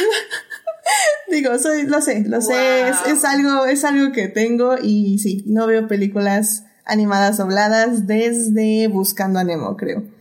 Entonces sí es algo que es una discusión y un programa que tenemos que hacer sobre eso. pero, pero, bueno, yo vi Moana ya muchísimo después, ya que se estrenó en Blu-ray básicamente, y la amé.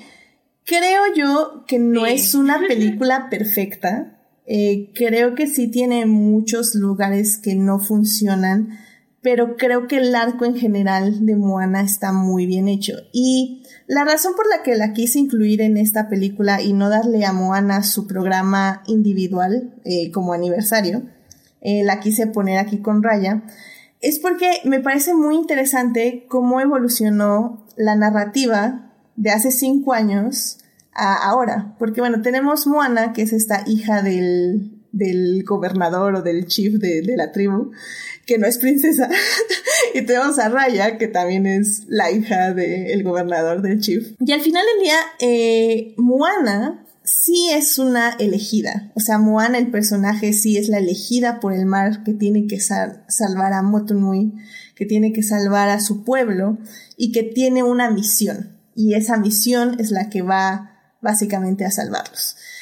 En cambio, Raya eh, actúa más como por individualismo, por decirlo de alguna forma. O sea, Raya tiene que ir, este, eh, tiene que buscar al último dragón. Sí, tal vez para salvar a su pueblo, pero realmente lo hace para salvar a su padre. Entonces, mientras Moana actúa por un colectivo con un destino, Raya actúa al revés, actúa por lo individual. Sin embargo, me parece súper curioso que ambas películas terminan en dos formas muy diferentes. Con Moana terminamos con Moana salvando al mundo, restaurando el, el corazón de Tefiti y salvando a su pueblo, mientras que Raya estamos hablando de que el colectivo, la comunidad, su grupo de personas salvan al mundo.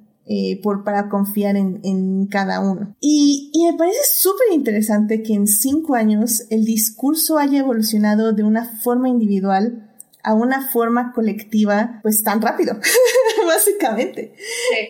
O sea, creo que esta idea de que de las personas elegidas de Harry Potter, de Neo con Matrix todo esto, podría estar acabando. No sé, como si ustedes sienten que este va a ser el inicio de una tendencia o Raya va a ser como... No lo sé. Algo raro. Porque creo que tiene que ver con... Porque pues el mensaje de Moana sí era muy es muy individualista, ese como de autoconocimiento y de saber quién eres y de no dejar que las demás personas como dicten tu, tu identidad. Y lo vemos tanto en Moana como en Naui, como en TK slash Tefiti. Eh, así que pues es algo que, que pues, es lo que la película quiere decir al final, así que tiene sentido que Moana sea una película, Moana como protagonista sea individualista y pues la película tenga este como stand de, del individuo, porque pues el, el motivo de Know Who You Are es prácticamente lo que lleva toda la película. Y pues no sé si tanto sea como que una trend que se va a hacer, pero pues lo que querían hacer con Raya pues es precisamente eso del colectivo y de hecho pues hasta en el número de personajes lo podemos ver en Moana. El 90% de la película es solo Maui y Moana, pero y, y al contrario con Raya, cada 10 minutos se va agregando un personaje nuevo y al final termina siendo como literal todo un, mundo de personajes y el, el, mensaje de Raya es precisamente hacia el colectivo y la confianza y el trabajo en equipo y el trabajo en colaboración con, con la gente alrededor. Y pues no ninguna es mejor que la otra. Ambas tienen como que sus personalidades entre identidades propias y creo que tienen hacen un muy buen trabajo en representarlas ambas y pues ya cada quien pues tendrá su preferencia. Y pues sí sería muy interesante que, que a partir de ahora pues con Raya se mueva este, esta idea de, de el colectivo por encima del, del individualismo. Sería interesante verlo porque normalmente las películas de Disney se van más hacia lo del individuo. Sí, generalmente creo que esa es la tendencia de las películas de Disney. O sea, creo que al final del día sí tengo que decirlo, o sea, creo que Raya como película es muy superior a Moana, eh, sobre todo porque creo que Moana no utiliza bien sus recursos para crecer al personaje de Moana. O sea, creo que eh, hay, hay como varias escenas, por ejemplo, la escena del cangrejo, la escena de los cocos, que no son, o sea, no nos dicen muchísimo el personaje, o sea, nos dicen algo. Sí, claro, el cangrejo nos dice, de hecho, la historia de Maui. Eh, y los cocos nos dice como, no sé, el compromiso de Moana por restaurar el corazón de Tefiti. Pero realmente las escenas no aportan así 100% a sus personajes. En cambio, Raya, creo que sí utilizan cada una de sus aventuras para hacer crecer al personaje. Sin embargo, creo que Moana, al ser una película musical, sí tiene mucha fuerza en todos sus números, porque ahí es donde vemos el crecimiento del personaje y su drive, su este, lo que la lleva a ser quien es. Y, y eso, y como dice Gina, claramente, o sea, no, no, no queremos decir que un mensaje sea mejor que el otro. Creo que em, ambos aplican para diferentes circunstancias. Y, y creo que más bien tendríamos que aprender a distinguir cuándo es bueno ser individualista para salvar al colectivo y cuándo hay que actuar en comunidad para salvar a la comunidad, al colectivo al final del día. Y, eso es creo que bonito de ambas películas. No sé si tú, Christopher, tengas alguna idea de aquí de este comparativo. Sí, creo que como, o sea, creo que lo, creo, que lo mencionabas al, principio y, es diferente cómo cada una está construida como personaje. Porque, como dice en, en la anterior sección, el punto con Raya es que ella, si lo, si lo ves así, ella renuncia como tal a su conexión con el mundo. Ella renuncia a su, a su responsabilidad, incluso como hija del el gobernante de corazón, porque a lo mejor que no hay corazón, creo que todo corazón quedó hecho piedra, si mal, no entendí. Sí, yo también entendí eso, que no había ya nada que salvar, básicamente. Exacto. Y en el caso de Moana, no. O sea, Moana siempre tiene como que esta. O sea, en Moana sí está más establecido el, arco típico de una, de, una Chosen One, de una elegida, de una princesa, que tiene que, ella es su responsabilidad cargar, eh, salvar a, su, a su pueblo, que además se contrapone con su deseo natural, que ha sido siempre el de explorar y conocer el, el mar. Entonces, creo que sí, o sea, desde, desde el punto de cómo elaboras la, desde cómo se estructura la trama, sí es diferente tratamiento, porque por un lado, eh, sí hablas de una princesa que es elegida para salvar a su, a, su pueblo, y del otro lado no. El otro lado acaba siendo alguien que termina salvando a su pueblo, eh, al darse cuenta, o sea, ambas acaban entendiendo su responsabilidad y acaban entendiendo que, eh, que tienen que preocuparse por los demás. Pero creo que el viaje de Raya sí está un poco más pulido, porque el de Moana es un poco más accidental. Porque e, e, en sí como tal, el punto con Moana es que Moana toda su vida creció creyendo que Maui era quien iba a salvar a... bueno, que iba a regresar el corazón de Tefiti a Motonui aquí quien iba a Motonui. O sea, ella, ella lo que le pasa es que tiene un héroe y su héroe se cae porque se da cuenta que es igual o más inepto que ella, ¿no? Y en el caso de, de Raya no. O sea, a Raya no le pasa eso, ¿no? No tiene como que esa pérdida de su, de su ídolo, porque sí, su sí le, este, sí se, resuelve ser una buena heroína y nada más lo que te pasa es que tiene que aprender de ella. Y ahí es como más una cuestión personal, de que ella tiene, o sea, Raya tiene que aprender a, a cambiar su modo de ver la vida y de pensar, mientras que Moana no. Moana tiene que aceptar que nadie la va a salvar y que ella tiene que salvar a, y, enfrentar a, a, la, cosa de lava que está este, sobre, sobre, sobre, Teca. ¿no? Teca. Es que ya se me los nombres. Es que la acabo de ver. Sí son diferentes. Y como dices, sí son diferentes enfoques de cómo acercarte al, al, al problema de la, de la comunidad. Creo que está bien. Yo creo que sí hay una cierta tendencia, como dices, por parte de Disney, a, de Disney Animation a cómo enfocar los problemas, porque me estaba acordando, por ejemplo, y si te acuerdas, el punto con Frozen 2, que es la anterior película del estudio, también era una cuestión de comunidad, era una cuestión de, eh, no era un, no era un enfoque tan grande porque no era una nación, exacto, era una cuestión de eh, de cómo remendar los errores, de, de, cómo reparar los errores de las generaciones anteriores que afectaban otras comunidades. También era una anda como de comunidad de otra edad. Eh, entonces sí, yo creo que sí hay como que una cierta evolución en el, este, en el, en la, en la temática, que a lo mejor también tiene que ver con eh, cómo ha evolucionado el mundo, ¿no? Yo creo que sí, la pandemia y lo que ha representado en el impacto emocional de la vida de todos nosotros va a impactar eventualmente en el tipo de narrativas que estamos narrando, que se están contando, eh, y, y, aquellos valores que se creían perdidos o que se han perdido y que a lo mejor tenemos que redescubrir por la cuestión de, de lo que generó el aislamiento social, ¿no? Entonces, y de hecho, sí, de hecho también eh, hay una percepción que me gustaría hablar con ustedes porque hace mucho tiempo hablé de esta película en un podcast viejo. Y, y, me acuerdo que no, no, lo escuché para como eh, reafirmar esto, pero yo me acuerdo que yo tenía una idea muy fija de Maui.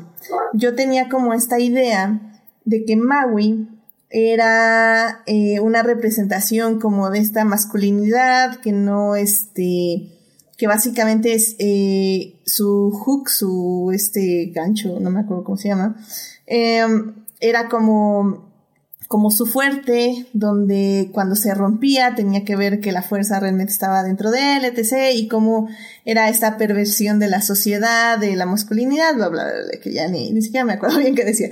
Pero, y creo que aquí es algo importante y algo que tocamos también con Raya, eh, que ya estando en Tumblr varios años después, o ese mismo año, no me acuerdo, vi, justamente vi eso, lo que dije más o menos así en escrito. Y entonces una de las respuestas era una persona que dijo, no, no, no, espérense, es que están todo mal porque lo están viendo desde su visión europea blanca. Y yo así como, wow, wow, wow, ¿qué está pasando? sí, y yo así como, wow.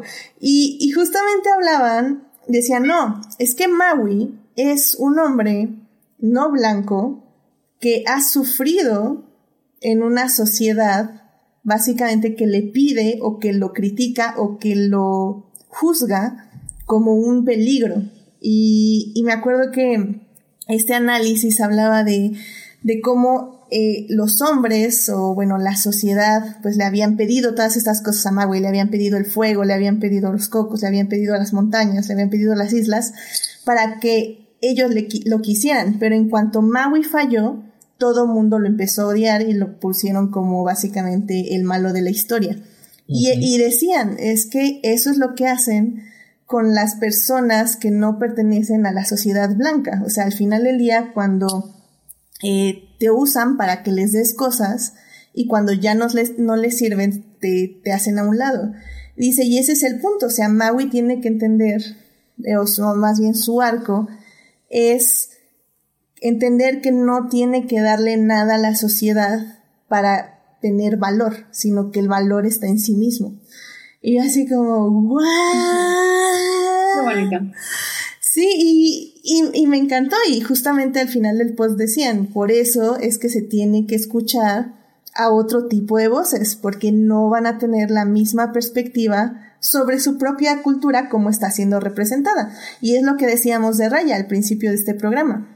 O sea, muchas personas dicen, no, es que así no es la cultura, así no está representada. Y por eso hay que escucharlos, porque también, también como pueden decir, esto no está bien, también te pueden decir, ¿sabes qué? O sea, tu visión es una visión donde piensas que todas las personas son, están en el mismo estrato. Es, no es una visión ¿cuál es la palabra que se usa ahorita? Interseccional, sino que, que tienes que verlo desde otros puntos de vista y desde otras vivencias, porque sí, Maui será un hombre y sí tendrá cierto grado, podríamos decir, de masculinidad tóxica, pero no es el mismo tipo de masculinidad que vemos el día al día representada en los medios, es otro tipo de masculinidad con otros tipos de problemas, con otros tipos de virtudes y lo tienen que ver también desde ese punto de vista.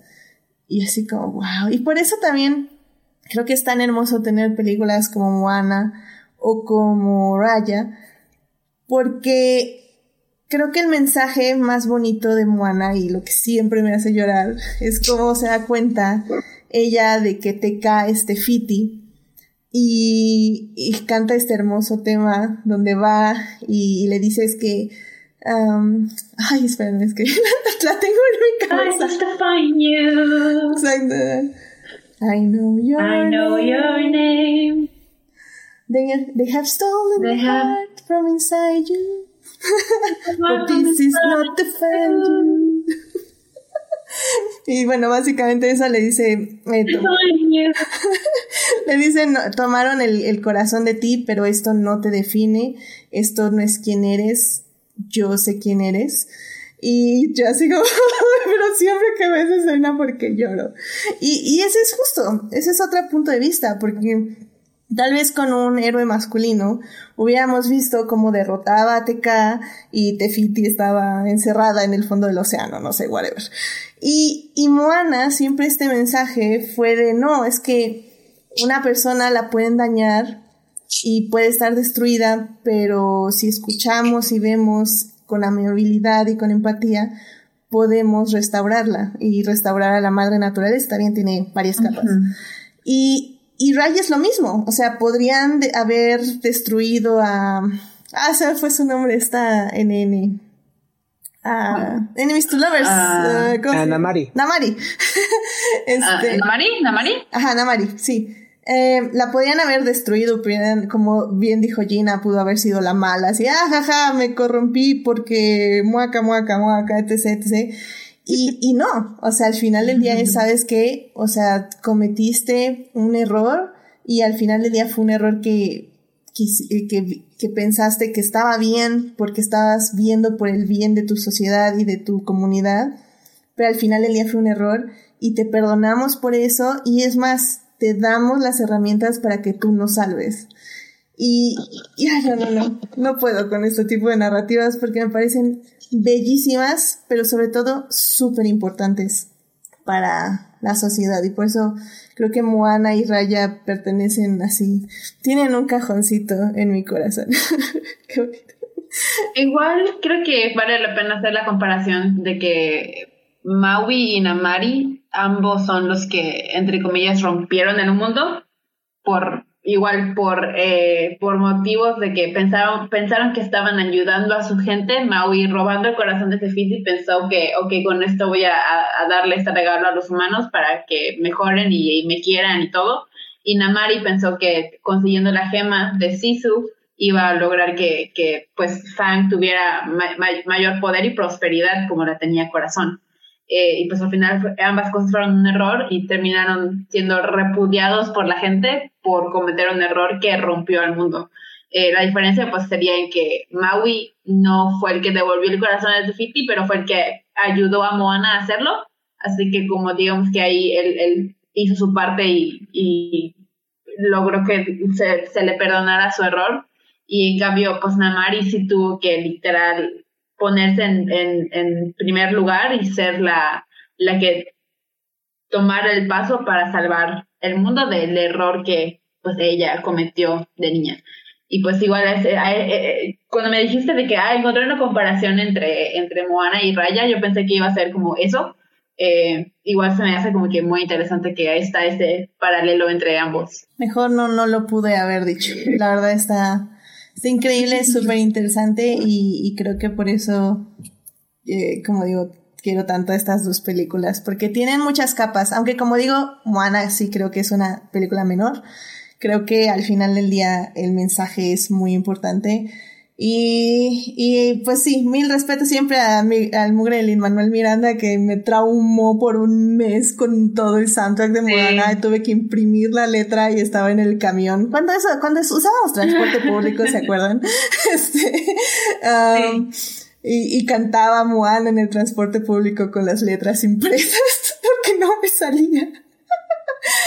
Ay, así que me, me alegra, me alegra haber cantado un poquito aquí, así que eh, Son difíciles. Yo hasta la fecha no me sé más o menos how far I go, qué lejos voy. Ah, Entonces, este, porque las demás no.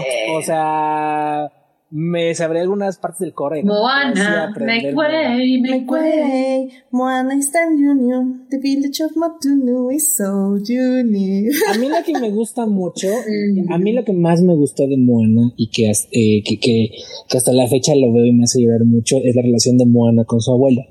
Oh. Entonces, mi momento favorito de la oh, película y que me conmueve siempre es cuando Moana se queda ya sola en el, en el barco y que ya quiere renunciar y que en eso aparece la raya fantasma, por así decirlo. exacto.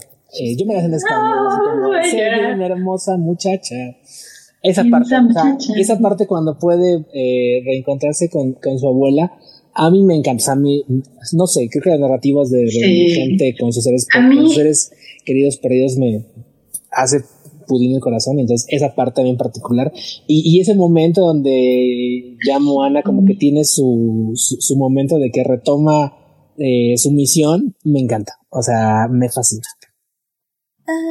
Yo fui a ver Moana siete veces al cine porque esa escena, a mí la primera vez que la, que la vi así me dejó así en lágrimas. O sea, primero pues por, por la reunión que tiene con, con la abuela y aparte porque aparecen como que los espíritus de sus ancestros y eso, no sé, como que para mí eso me, me golpeó en, en, en, algo dentro de, muy dentro de mi interior, como que ella estando como sola en medio del mar y de repente está rodeada de todos los espíritus que le están diciendo de que, güey, tú puedes hacer esto y aquí estamos y te vamos a apoyar, de que, güey, o sea, yo estaba así en lágrimas y la canción eh, que al final termina así con el mega bang de I Am Moana, y los tira al agua y la música es así súper épico. Yo fui a ver, si fui a ver Moana siete veces al cine fue por esa escena en específico. Es que es una narrativa muy, eh, muy poderosa porque es como, como dices, o sea, la protagonista ya está completamente sola, siente que no tiene nadie y nada que la apoye y sentir como que esas porras, a lo mejor imaginarias si quieres verlo, porque realmente pues no hay nadie ahí con ella, pero sentir, sentir esa conexión dentro de ti y de que hay, de que hay algo o alguien que te está apoyando y que te está acompañando es muy poderoso. Y como dice, esa parte donde aparecen todos los barcos de los espíritus antepasados es hermoso. O sea, porque es como una, eh, como una porra de estamos contigo y, tú puedes. Entonces, a mí me encanta. Eh, me fascina esa, esa, esa parte. Sí, amén. Ah, o sea, igual, o sea, yo en lágrimas, tanto ahí como cuando pone el, corazón a Tefiti, que ya cantamos. O sea, las amo. E, esa parte visualmente, ese momento de. Ufa, visualmente, O sea, cómo se abre el mar, por así decirlo. Y cómo tú ves a, a, a, a, a, ¿Era Taka cómo Tao? Eh, a TK amenazándola y gritándole y, furiosa y cómo Moana no le vale, o sea, no tiene miedo, no tiene dudas, no tiene, o sea, ya sabe lo que tiene que hacer y, y se va acercando y, y, la va poco a poco. Está, eh, hay una parte donde la animación, donde TK se acerca hacia Moana, el, el humo, eh, sí, el humo que trae TK pasa a Moana y luego se abre el, como el cielo así azul con las olas levantadas, separadas por el mar. Ufa, no, no, no. momentazo de animación, momentazo. Es increíble, sí, sí, sí, 100%. Y y así nada más porque, por cierto, Julián está escuchándonos en Twitch. Muchísimas gracias, Julián. Y este, y, y justamente él pedía karaoke. Y, nada más como para honrar, ya, ya cantamos bastante, creo yo, pero ah, creo que para mí eh, la canción de How Far I Go es como de las que más disfruto, porque las otras las lloro y las canto con el corazón, pero How Far I Go la canto siempre con mucha alegría porque me costó muchísimo trabajo aprendérmela.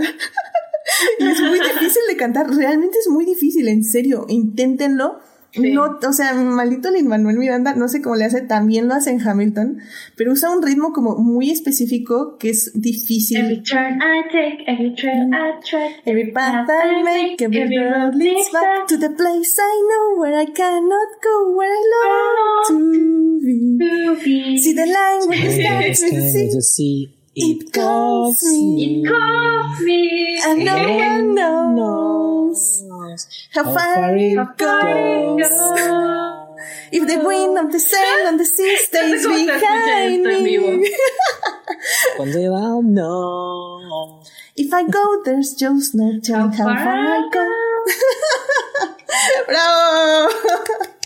Digamos que se escucha bien. Desfasadito, pero bien. Está bien, está bien. Ay, qué bonita Moana, la verdad, me encanta y, la verdad es de los soundtracks que tengo para cuando me estoy quedando dormida en el trabajo, eh, pongo Moana y ya, cantando al mil por ciento y con todos los sentidos. muy bien. Es muy padre. Y, y, y, y, habrá que ver que la próxima película de Disney Animation que estrena en, en noviembre, Encanto, es también con... Encanto, que no han dicho nada al respecto pero tendrá que ser el Manuel Miranda. Entonces, este, ya tendremos más que cantar en, otro tauma. en noviembre, otro, otro, otro soundtrack para, para cantar en noviembre. Ay, no, no, no. Es que en serio. vamos a ir a Colombia por café colombiano. Yeah. No, no, es que en serio, hubo un momento que ya me preocupé porque cuando me trabo con canciones, o sea, me trabo, pero Moana, o sea, pasó un mes y no se me iba, o sea, ya, ya me estaba preocupando. pero bueno, está bien, Lin Manuel, tú sigue escribiendo. Es, es reto, este eh, lingüístico. Sí, de, sí, sí, de poder cantar las canciones. Efectivamente. que yo creo que no las graban o sea, así de, corridas. Las han de grabar en pedacitos por lo mismo de que no están tan, ¿quién sabe? No, yo digo que sí se puede, pero sí es con varias tomas. pero bueno, pues. Y con mucho ensayo. ya sé, sí, mucho ensayo. Pues bueno, Christopher, no sé si tengas alguna conclusión que compartir, ya sea de Raya o de Moana, que quieras así ya para decirle al público. Bueno, eh, de Moana, que vayan a, a, descubrir, si no la han visto, muy mal por ustedes, porque ya son cinco años, tenían mucho tiempo para verla, entonces vayan a Disney Plus a descubrirla. Es una película hermosa. Eh, yo creo que lo que han sido las princesas Disney de, de última generación, que son básicamente Rapunzel, eh, eh, Elsa. Elsa. Ana y ah. Moana y ahora eh, Raya son un grupo muy padre, un grupo que cada uno tiene sus características este, espectaculares. Y en el caso de Moana, es una historia hermosa, es una historia fantástica, una animación bellísima. Y, y si a ustedes les gusta eh, el mar y, y, y, lo que visualmente vienen siendo como este playas y cosas por el estilo, es una gran película. Y en el caso de Raya, yo también creo que sí es un, eh, si, tuviera que rankearlas, yo creo que sí Raya queda un, tanto más arriba porque es una hermosa película. Es una de las películas que he sentido que el guion trabaja de una manera, fluye como, como, como agua, no tiene ningún problema, a pesar de que es un guion bastante eh, pesado, bastante lleno de información, bastante lleno de cosas. La animación es espectacular. Algo que no hablamos mucho, pero que, me quiero mencionar, es que Raya tiene una maestría impresionante en la manera en la que crea escenarios. O sea, tenemos cinco lugares distintos que en crónicas bautizamos o rebautizamos como Sonora Xochimilco, este, eh, eh, como era eh, Sonora Xochimilco, Chihuahua, Sonora era cola, este, porque era árido como un desierto, Chihuahua era este, la espina, creo que es donde está la tundra, este, Xochimilco es este, donde están todos los laguitos, la parte donde está este, eh, de lagos. ¿Y cuáles eran las otras dos? No me acuerdo cuáles eran las otras dos, pero básicamente los cinco es el corazón, corazón de la Chiapas, porque es una selva. Este, mm. y ya no me acuerdo cuál era este, Qué bonito. Eh, colmillo. Pero básicamente son cinco escenarios muy hermosos, cada uno tiene vida propia, cada uno tiene características propias, y aún así la manera en la cual armonizan todos es muy bella. Yo le llamaba la masterización de las habilidades de Ralph el Demoledor en cuanto a creación de mundos que guardan eh, armonía. Eh, mm. Entonces, tienen todo, tienen una gran historia, tienen una gran este, eh, animación, una película muy divertida, Coafina es fantástica. quiero comentar, mi chiste favorito es cuando Raya le dice que rompió la gema, eh, pero que todavía existe y están los pedazos y le dice sí su, ah, claro, es como si yo te dijera, mira, tenía un perrito, pero pues se murió y, tengo varios pedazos de él. ¿De qué, de, qué me sirve, no? Algo así más o menos. es fantástico. Ese es de los que más me hizo reír. Eh, entonces tiene todo. Y un mensaje que yo creo que, una historia, una reflexión que creo que es muy apropiada y muy actual para los, para los tiempos que vivimos. Y a nivel ya de yo que soy eh, fan de Disney, me encanta cómo esto sigue validando a Disney Animation. eh, como un estudio con vida propia, como un estudio con energía propia, como un estudio con creatividad propia. Y, y lo que tampoco comentamos, porque es como este, ya, ya, me quedó claro que es como que este tema no grato en el, en, el podcast. Este, el doblaje está bien. Eh, Dana Paola es Raya y este, y Sisu es Carla Medina, que pueden recordar porque fue la voz de Trixie en Toy Story, la rinoceronte. Eh, aquí lo hacen muy bien, las dos lo hacen muy bien y en general el doblaje está muy padre. Entonces, si vale la pena, no sean codos, vayan a pagar sus 330 pesos en, en Disney Plus para tener acceso a, Premier Access. Sí, lo vale. O si no, pues espérense a que creo que en abril más o menos está llegando para todos los demás suscriptores. Sí, ya teníamos la fecha de abril y la perdí. Es creo que, que el 23 quedamos. Creo que 23 habías dicho. Sí, 23 de abril que llega ya gratis ahí a Disney Plus. Y también oí que el Blu-ray ya sale como en 15 días. Entonces también ya si quieren ¡Ah! directamente comprar el Blu-ray. Ahorita, ahorita les digo mientras Gina nos dice su conclusión y les busco la fecha exacta en que sale el Blu-ray y que la pueden ver en Disney Plus. Así que Gina, ¿alguna conclusión que quieras darnos tanto de Moana o de Raya o de Ames? Pues yo creo que, que Christopher eh, dijo como todo lo que me gustaría decir. Eh, creo que Raya es una eh, excelente película. Yo, antes de que saliera, desde hasta hace pocos meses, yo creí que yo creí que iba a ser un musical, no sé, como que mi mente dijo, ah, es un musical, obviamente, porque es una película de Disney animada de princesas, obviamente es musical. Pero ya luego como que empecé a darme cuenta de que mm, Kelly no sé si canta, creo que sí canta, pero soy yo nadie más del cast es cantante. Creo que nadie ha dicho que haya un compositor de, de, de letra, así que creo que creo que no es un musical. Pero me quedé con la duda hasta casi casi el día del estreno pero tal vez a mí, a mí yo soy fan de los musicales, ya lo dije, tal vez si fuera un musical, estoy tratando de pensar en un escenario en el que la película tal cual es fuera un musical, que tal vez podría funcionar, pero creo que es un guion tan bien hecho y bien armado que tal vez eh, agregarle como números musicales lo hubiera entorpecido un poco. Creo que si decidieron no hacer un musical fue una decisión a conciencia y que fue para eh, el mejoramiento de la historia y la película y pues está bien y creo que tiene sentido y vale la pena. O sea, a pesar de que me gustaría tener números musicales en este mundo que se ve súper colorido y iluminado y todo, eh, entiendo que, pues la historia tiene que prevalecer encima de, todo lo demás y vale la pena porque pues es una excelente historia. Eh, me gustaría haberla visto más veces antes de venir a hablar de ella porque yo soy de, pues ya me oyeron, fui a ver Moana siete veces, un poco igual la fui a ver siete veces, eh, he ido a ver, fui a ver Frozen cuatro veces también al cine, yo, a mí me encanta ver las películas varias veces como para poder darle una opinión al respecto. Pero pues vida de adulto no he podido ver Raya más de una vez, no quiero verla doblada porque yo igual soy muy fan del doblaje.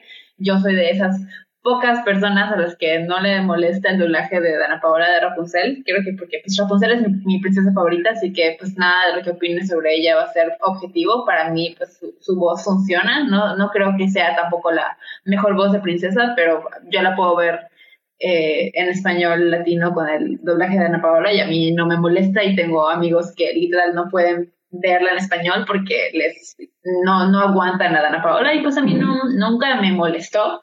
Y ya que anunciaron que ella iba a ser Dana, que ella iba a ser Raya, perdón, eh, mucha gente así como que se quedó como que el mal, sabor de boca de Rapunzel y dijeron de que, ay, no, lo, lo va a hacer feo. Pero pues si ya pasaron 10 años, o sea, obviamente eh, ella pues ya ha hecho otras cosas, ya mejoró como actriz, eh, ya no es eh, una morrita de 17, 18 años, ya es más grande, eh, pues obviamente su calidad de, actuación va a mejorar, tiene que haber mejorado en 10 años. Y pues no, no lo he escuchado, pero pues tomo la palabra de Christopher de que sí, vale la pena y que sí hizo un buen trabajo. Y ya que, ya que la vea en español latino, ya les pondré en Twitter ahí mis opiniones. pero me, alegra saber que tiene un, buen doblaje. Una de mis partes favoritas de cualquier película de Disney es, es el doblaje. A mí me, me, hace mucha ilusión y siempre soy pendiente de, de los actores que castean. Yo soy Team No Star Talents. Eh, pues bueno. Y de Moana, pues igual, pues repito, la fui a ver siete veces así, así que pueden imaginarse que es una película que tengo muy, muy cerca del corazón. Eh, me llena de muchas buenas vibras. Definitivamente creo que Raya, si, las, si la estamos comparando, como que pues sí llega a ser una mejor película, o una, una mejor, tal vez no mejor, pero una película más sólida, que tiene más cosas que decir y tiene un guion como que más eh, preparado y, y sólido. Moana, pues como es un musical y todo, como que está un poco más flexible en, su historia, es mucho más relajado, como que no está tan, no le interesa tanto contar una historia, más bien está interesado en desarrollar los personajes, así que el guion es más ligero. Eh, pero pues a mí me gustan más, creo que las historias como, como Raya, que tienen un guion que literal cada punto y coma es porque tiene que estar ahí. Y, y ya, y pues te las recomiendo ambas las recomiendo mucho si no las han visto. Es una excelente, pues yo creo que, pues en lo que cabe dentro de una, un conglomerado multinacional como Disney, eh, es una buena representación. Me gusta que exista eh, películas que representen culturas que no sean blancas, pues como Ana, la cultura polinesia y ahora la cultura del sureste asiático con Raya es una pequeña ventana como que a, a, los mundos que, que, no, que no conocemos o países y culturas que no conocemos y que pues ya cae en nosotros, si nos interesa, pues investigar más y buscar fuentes más confiables y más cerca de la cultura y que sean más eh, fieles a lo que son en realidad.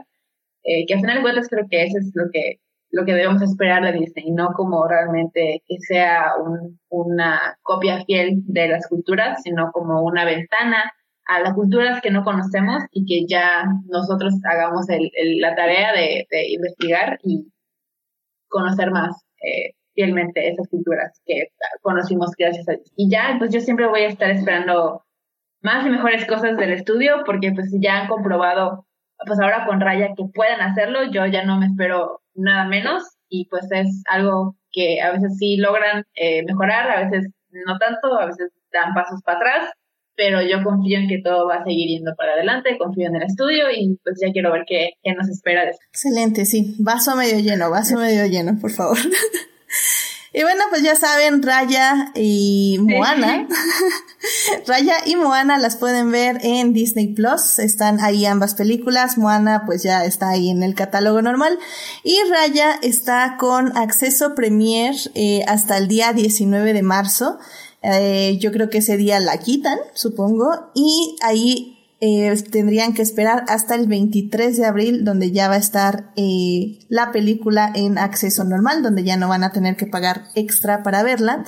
El Blu-ray ya sale a la venta el 18 de mayo, Blu-ray, DVD, 4K Ultra HD y obviamente la copia digital.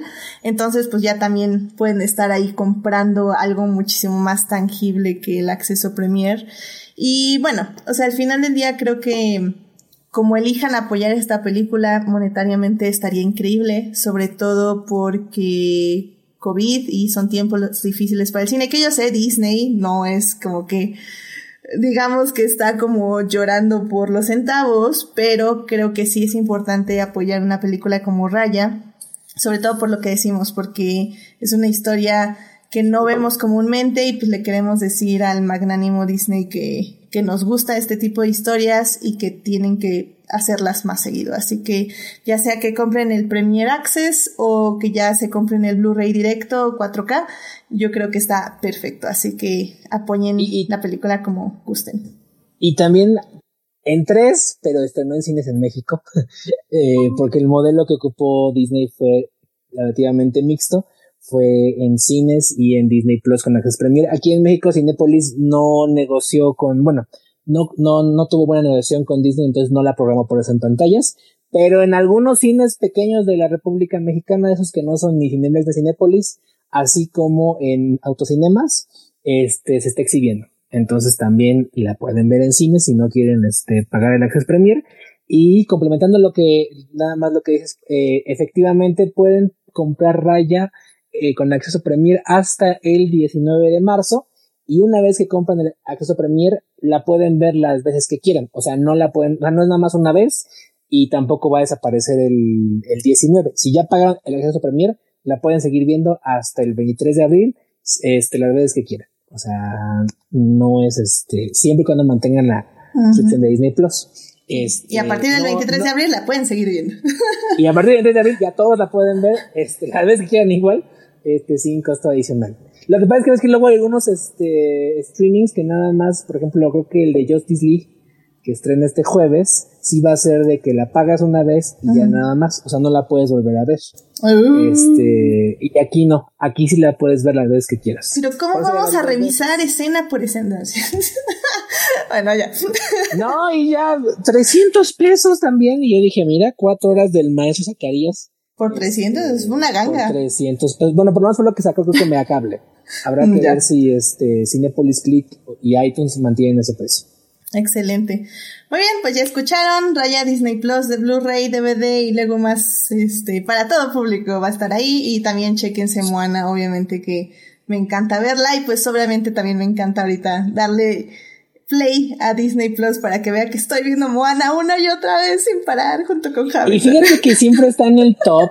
Hay, hay una eh, dentro de las tiras de este, porque Disney Plus tiene como tiras, donde te agrupa como diversos contenidos. Hay una que se llama Tendencias. Tendencias es básicamente lo Trending, que la más gente ve, como el top 10 de Netflix, más o menos. Este, lo que siempre está en primer lugar es básicamente, este, en este punto, WandaVision, este, Los Simpson, El Mandalorian y La Casa de Mickey Mouse. Es lo que más ve México o, Wow. o América Latina, como consideren. Obviamente WandaVision y el mando, porque pues es lo que atrae a la gente. Pero parece que los Simpson y este y, y la casa de Mickey Mouse, que es este programa de preescolar, es lo que todo el mundo le gusta. Pero eh, más abajito siempre rankean mucho lo que es Moana, lo que es Frozen y lo que es este Toy Story.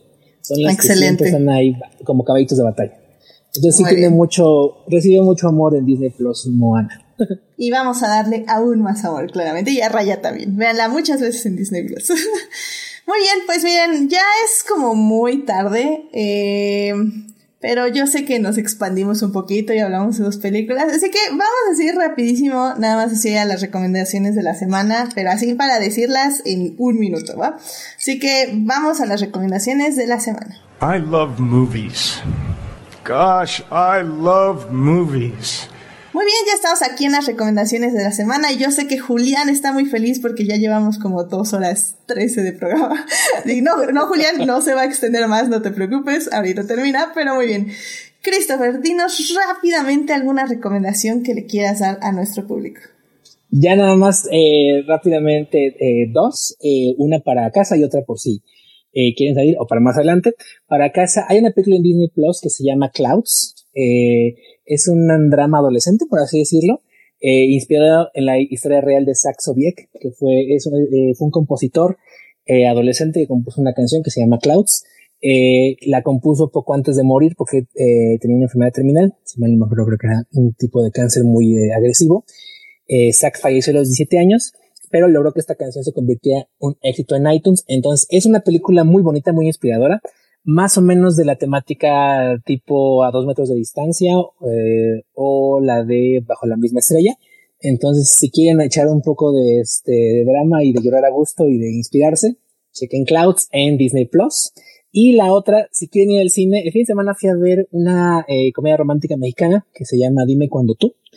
Eh, es protagonizada por Jesús Zavala, a quien todos conocen como el Chaneque, digo, este de Misión SOS, o como Hugo Sánchez de Club de Cuervos, y Jimena Romo, son los protagonistas, y es básicamente la historia de un eh, chavo que por eh, consejo de sus abuelos, que son Verónica Castro y José Carlos Ruiz, se viene a México un par de semanas, es todo nerd y todo teto, y obviamente pues tiene ahí un romance con Jimena Romo, pero me muy padre, muy bonita, eh, creo que no es ni comedia de friendzone ni, eh, ni amores este, así como muy eh, tóxicos. Eso me gustó bastante. Y lo que me encantó fue la curaduría musical, porque pues es pura canción así, puro clásico. Entonces el título Dime cuando tú, pues es de la canción de Querida de Juan Gabriel.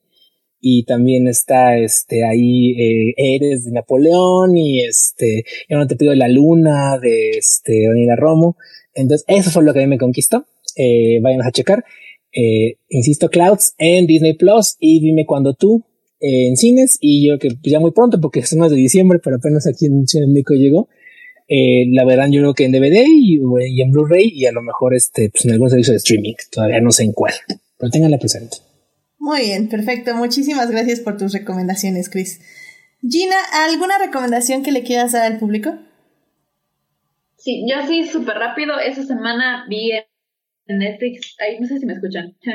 eh, esa semana vi en Netflix eh, una película que se llama Moxie. Es una película que está dirigida por Amy Poehler y se trata acerca de un grupo de niñas que hacen una revista eh, feminista en su escuela después de ser, pues ya saben, acosadas, agredidas eh, por los chavos en su escuela sin tener repercusión por las autoridades y se hace así una mini revolución en la preparatoria y pues mientras la chava está lidiando pues con su mejor amiga y pues con sus nuevos amigos o con un vato que le gusta y con este como es despertar eh, de rebeldía y de revolución y darse cuenta de, de que no puedes quedarte callada frente a situaciones de injusticia y pues eh, es una eh, siento que es una buena película yo viéndola creo que se queda un poquito como tibia.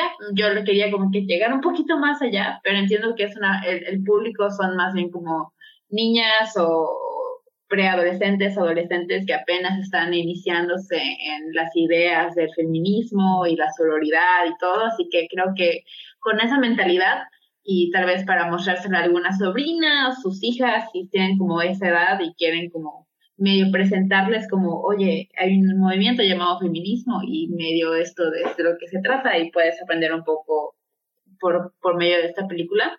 Creo que tiene buenos mensajes, tiene buenos personajes, tiene eh, buenas ideas y pues me gusta que pues como siento que permite a las niñas el, el ser revolucionarias a su manera. Y se me hace linda de nuevo para mí pues ya de 24 años y siendo feminista ardua eh, que va a marchas y ve pintar a los monumentos pues yo digo ah está como que medio vainilla y medio sosa pero creo que es un buen como Feminism 101 para niñas. Así que pues véanla, está dirigida por Amy Poehler, así que pues cast mayormente femenino, eh, diverso también. Y ya, es todo. Véanla, chequenla. Excelente, muy bien, muchas gracias Gina. Sería Moxie en Netflix, ahí la pueden ver. Muchísimas gracias.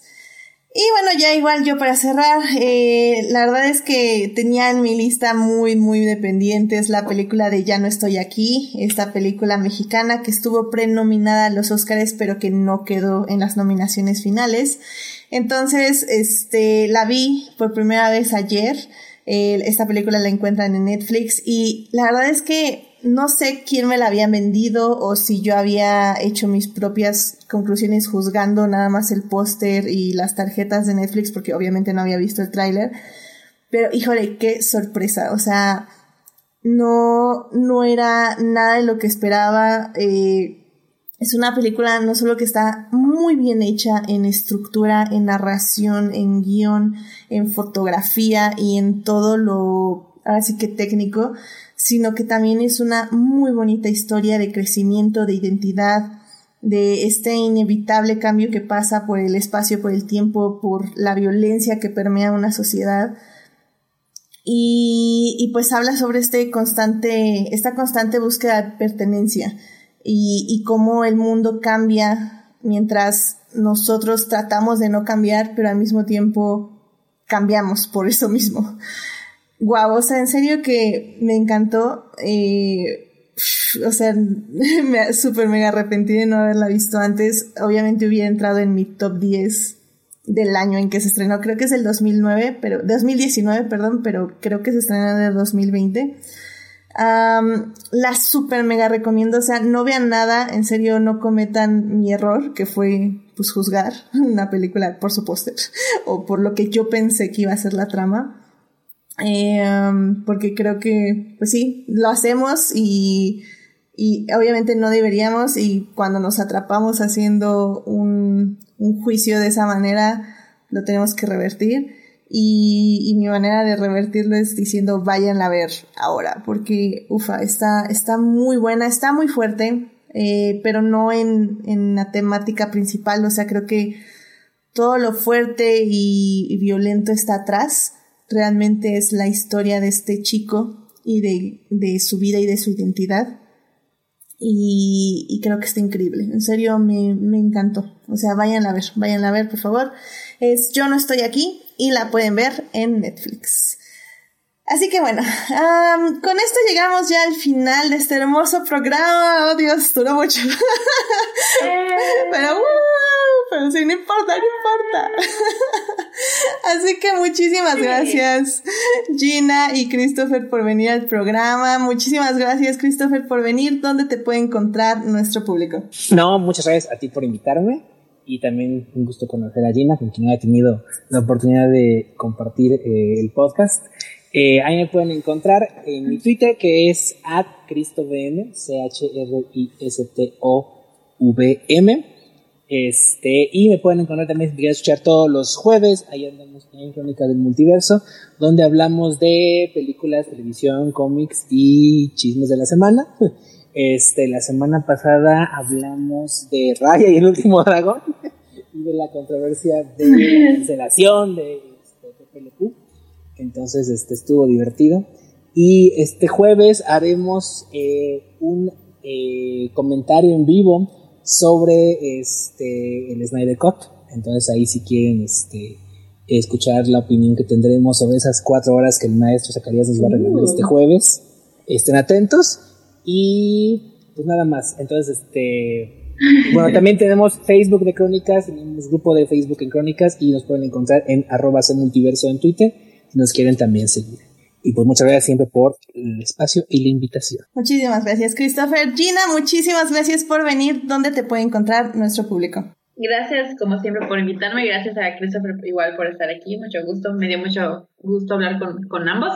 Y pues a mí me pueden encontrar en Twitter como Gina Güemes con dos is y una s al final. Y también les invito a escuchar eh, el podcast que comparto con mis amigos, que se llama El Kine Podcast, lo pueden buscar así en Spotify, es con K, K-I-N-E, podcast. Y de hecho, esta semana, el, el, episodio de este sábado que subimos, hablamos de WandaVision, hablamos de Raya, hablamos un poquito igual de la película nueva de Tom Holland, Cherry, y de chismeamos un poquito acerca de los Golden Globes, de los Critics' Choice, y pues eso, está divertido, y pues ojalá puedan tomarse eh, un ratito de su día para ir a, seguir el podcast, el podcast y escucharnos. Eh, sale un episodio cada vez que la vida de adulto nos permite, que procuramos que sea los miércoles o jueves, pero pues ya en este, episodio salió sábado, así que pues entre miércoles y sábado es una, es una buena referencia para esperar el episodio, pero pues la vida de adulto y COVID, pandemia, pues estamos todos separados, así que a veces no se puede. Pero pues si tienen chance, chequen el podcast y ahí nos estamos viendo en las redes. Excelente, muchísimas gracias Gina y pues sí, obviamente también ahí pásense tanto a Crónicas como al podcast de, Gina, que perdón, se me fue completamente el nombre, ¿cómo, cómo se llama? Kine Podcast. Kine Podcast, Kine Podcast, perfecto, ahí, ahí vayan a seguirla y escucharla y también a Christopher, por favor. Muy bien, y pues ya saben, a mí me pueden encontrar en HT Idea, donde cada vez hablo menos de Star Wars. Y bueno, muchísimas gracias a quienes nos acompañaron en vivo, que estuvo Héctor Guerra, estuvo también Julio, estuvo Uriel Botello y me parece que fueron todos los que nos estuvieron saludando aquí en YouTube. Y en Twitch obviamente estuvo el gran Julián García, que estuvo ahí recordándome que este programa ya se estaba alargando mucho. Obviamente también ya está pidiendo el, programa de 8 horas del Snyder Cut, pero bueno, spoilers, ahorita les digo de eso. Muy bien, y bueno, Ah, también Team Diferidos, también muchísimas gracias a quienes nos oyen durante la semana en Heartis, Spotify y en Google Podcast y en iTunes. Este programa estará disponible ahí a partir del miércoles en la mañana. Pasen a comentar en el canal de YouTube qué opinan del programa del día de hoy o pues simplemente pasen a saludar. No se les olvide seguir este podcast en Facebook, en Instagram como Adictia-Visual para leer reseñas de películas y series y también las historias que ahí están quedando algo bellas. y bueno, y también suscribirse al canal de YouTube y Twitch para que les avise cuando estemos en vivo. Muchísimos saludos a los team diferidos, este, a Juan Pablo Nevado, Jesús Alfredo, Fernando, Jessica y Taco de Lechuga, quienes nos acompañan en estas redes durante todos los días. Eh, les agradezco infinitamente. Y bueno, pues ahora sí ya la próxima semana viene este día tan temido por mí, porque no voy a, querido público, les firmo que no va a durar cuatro horas. Aunque Julián García ya haya hecho la encuesta y la petición y el change.org que quiere el, el Melvin Cut, release de Melvin Cut, de básicamente porque vamos a hablar del Snyder Cut. Eh, esta película de cuatro horas de Zack Snyder y no sé qué va a pasar, no sé qué va a pasar, este, va a pasar algo, eso seguro y, y al menos bien, les sirvo que Melvin va a hablar muy emocionado de esta película y, y pues no sé qué va a pasar por los demás, pero las demás, pero así va a estar esto. Así que, en fin, reúnanse con nosotros, nosotras, el próximo lunes a las 9.30 pm en su canal de confianza, o sea, YouTube o Twitch también si les gusta. En fin, pues bueno, muchísimas gracias, que tengan una linda semana, cuídense por favor mucho, usen cubrebocas si salen y si no tienen que salir, quédense en casita. Así que muy buenas noches. Gracias Gina, gracias Christopher, que les vaya muy bien. Gracias. Bye.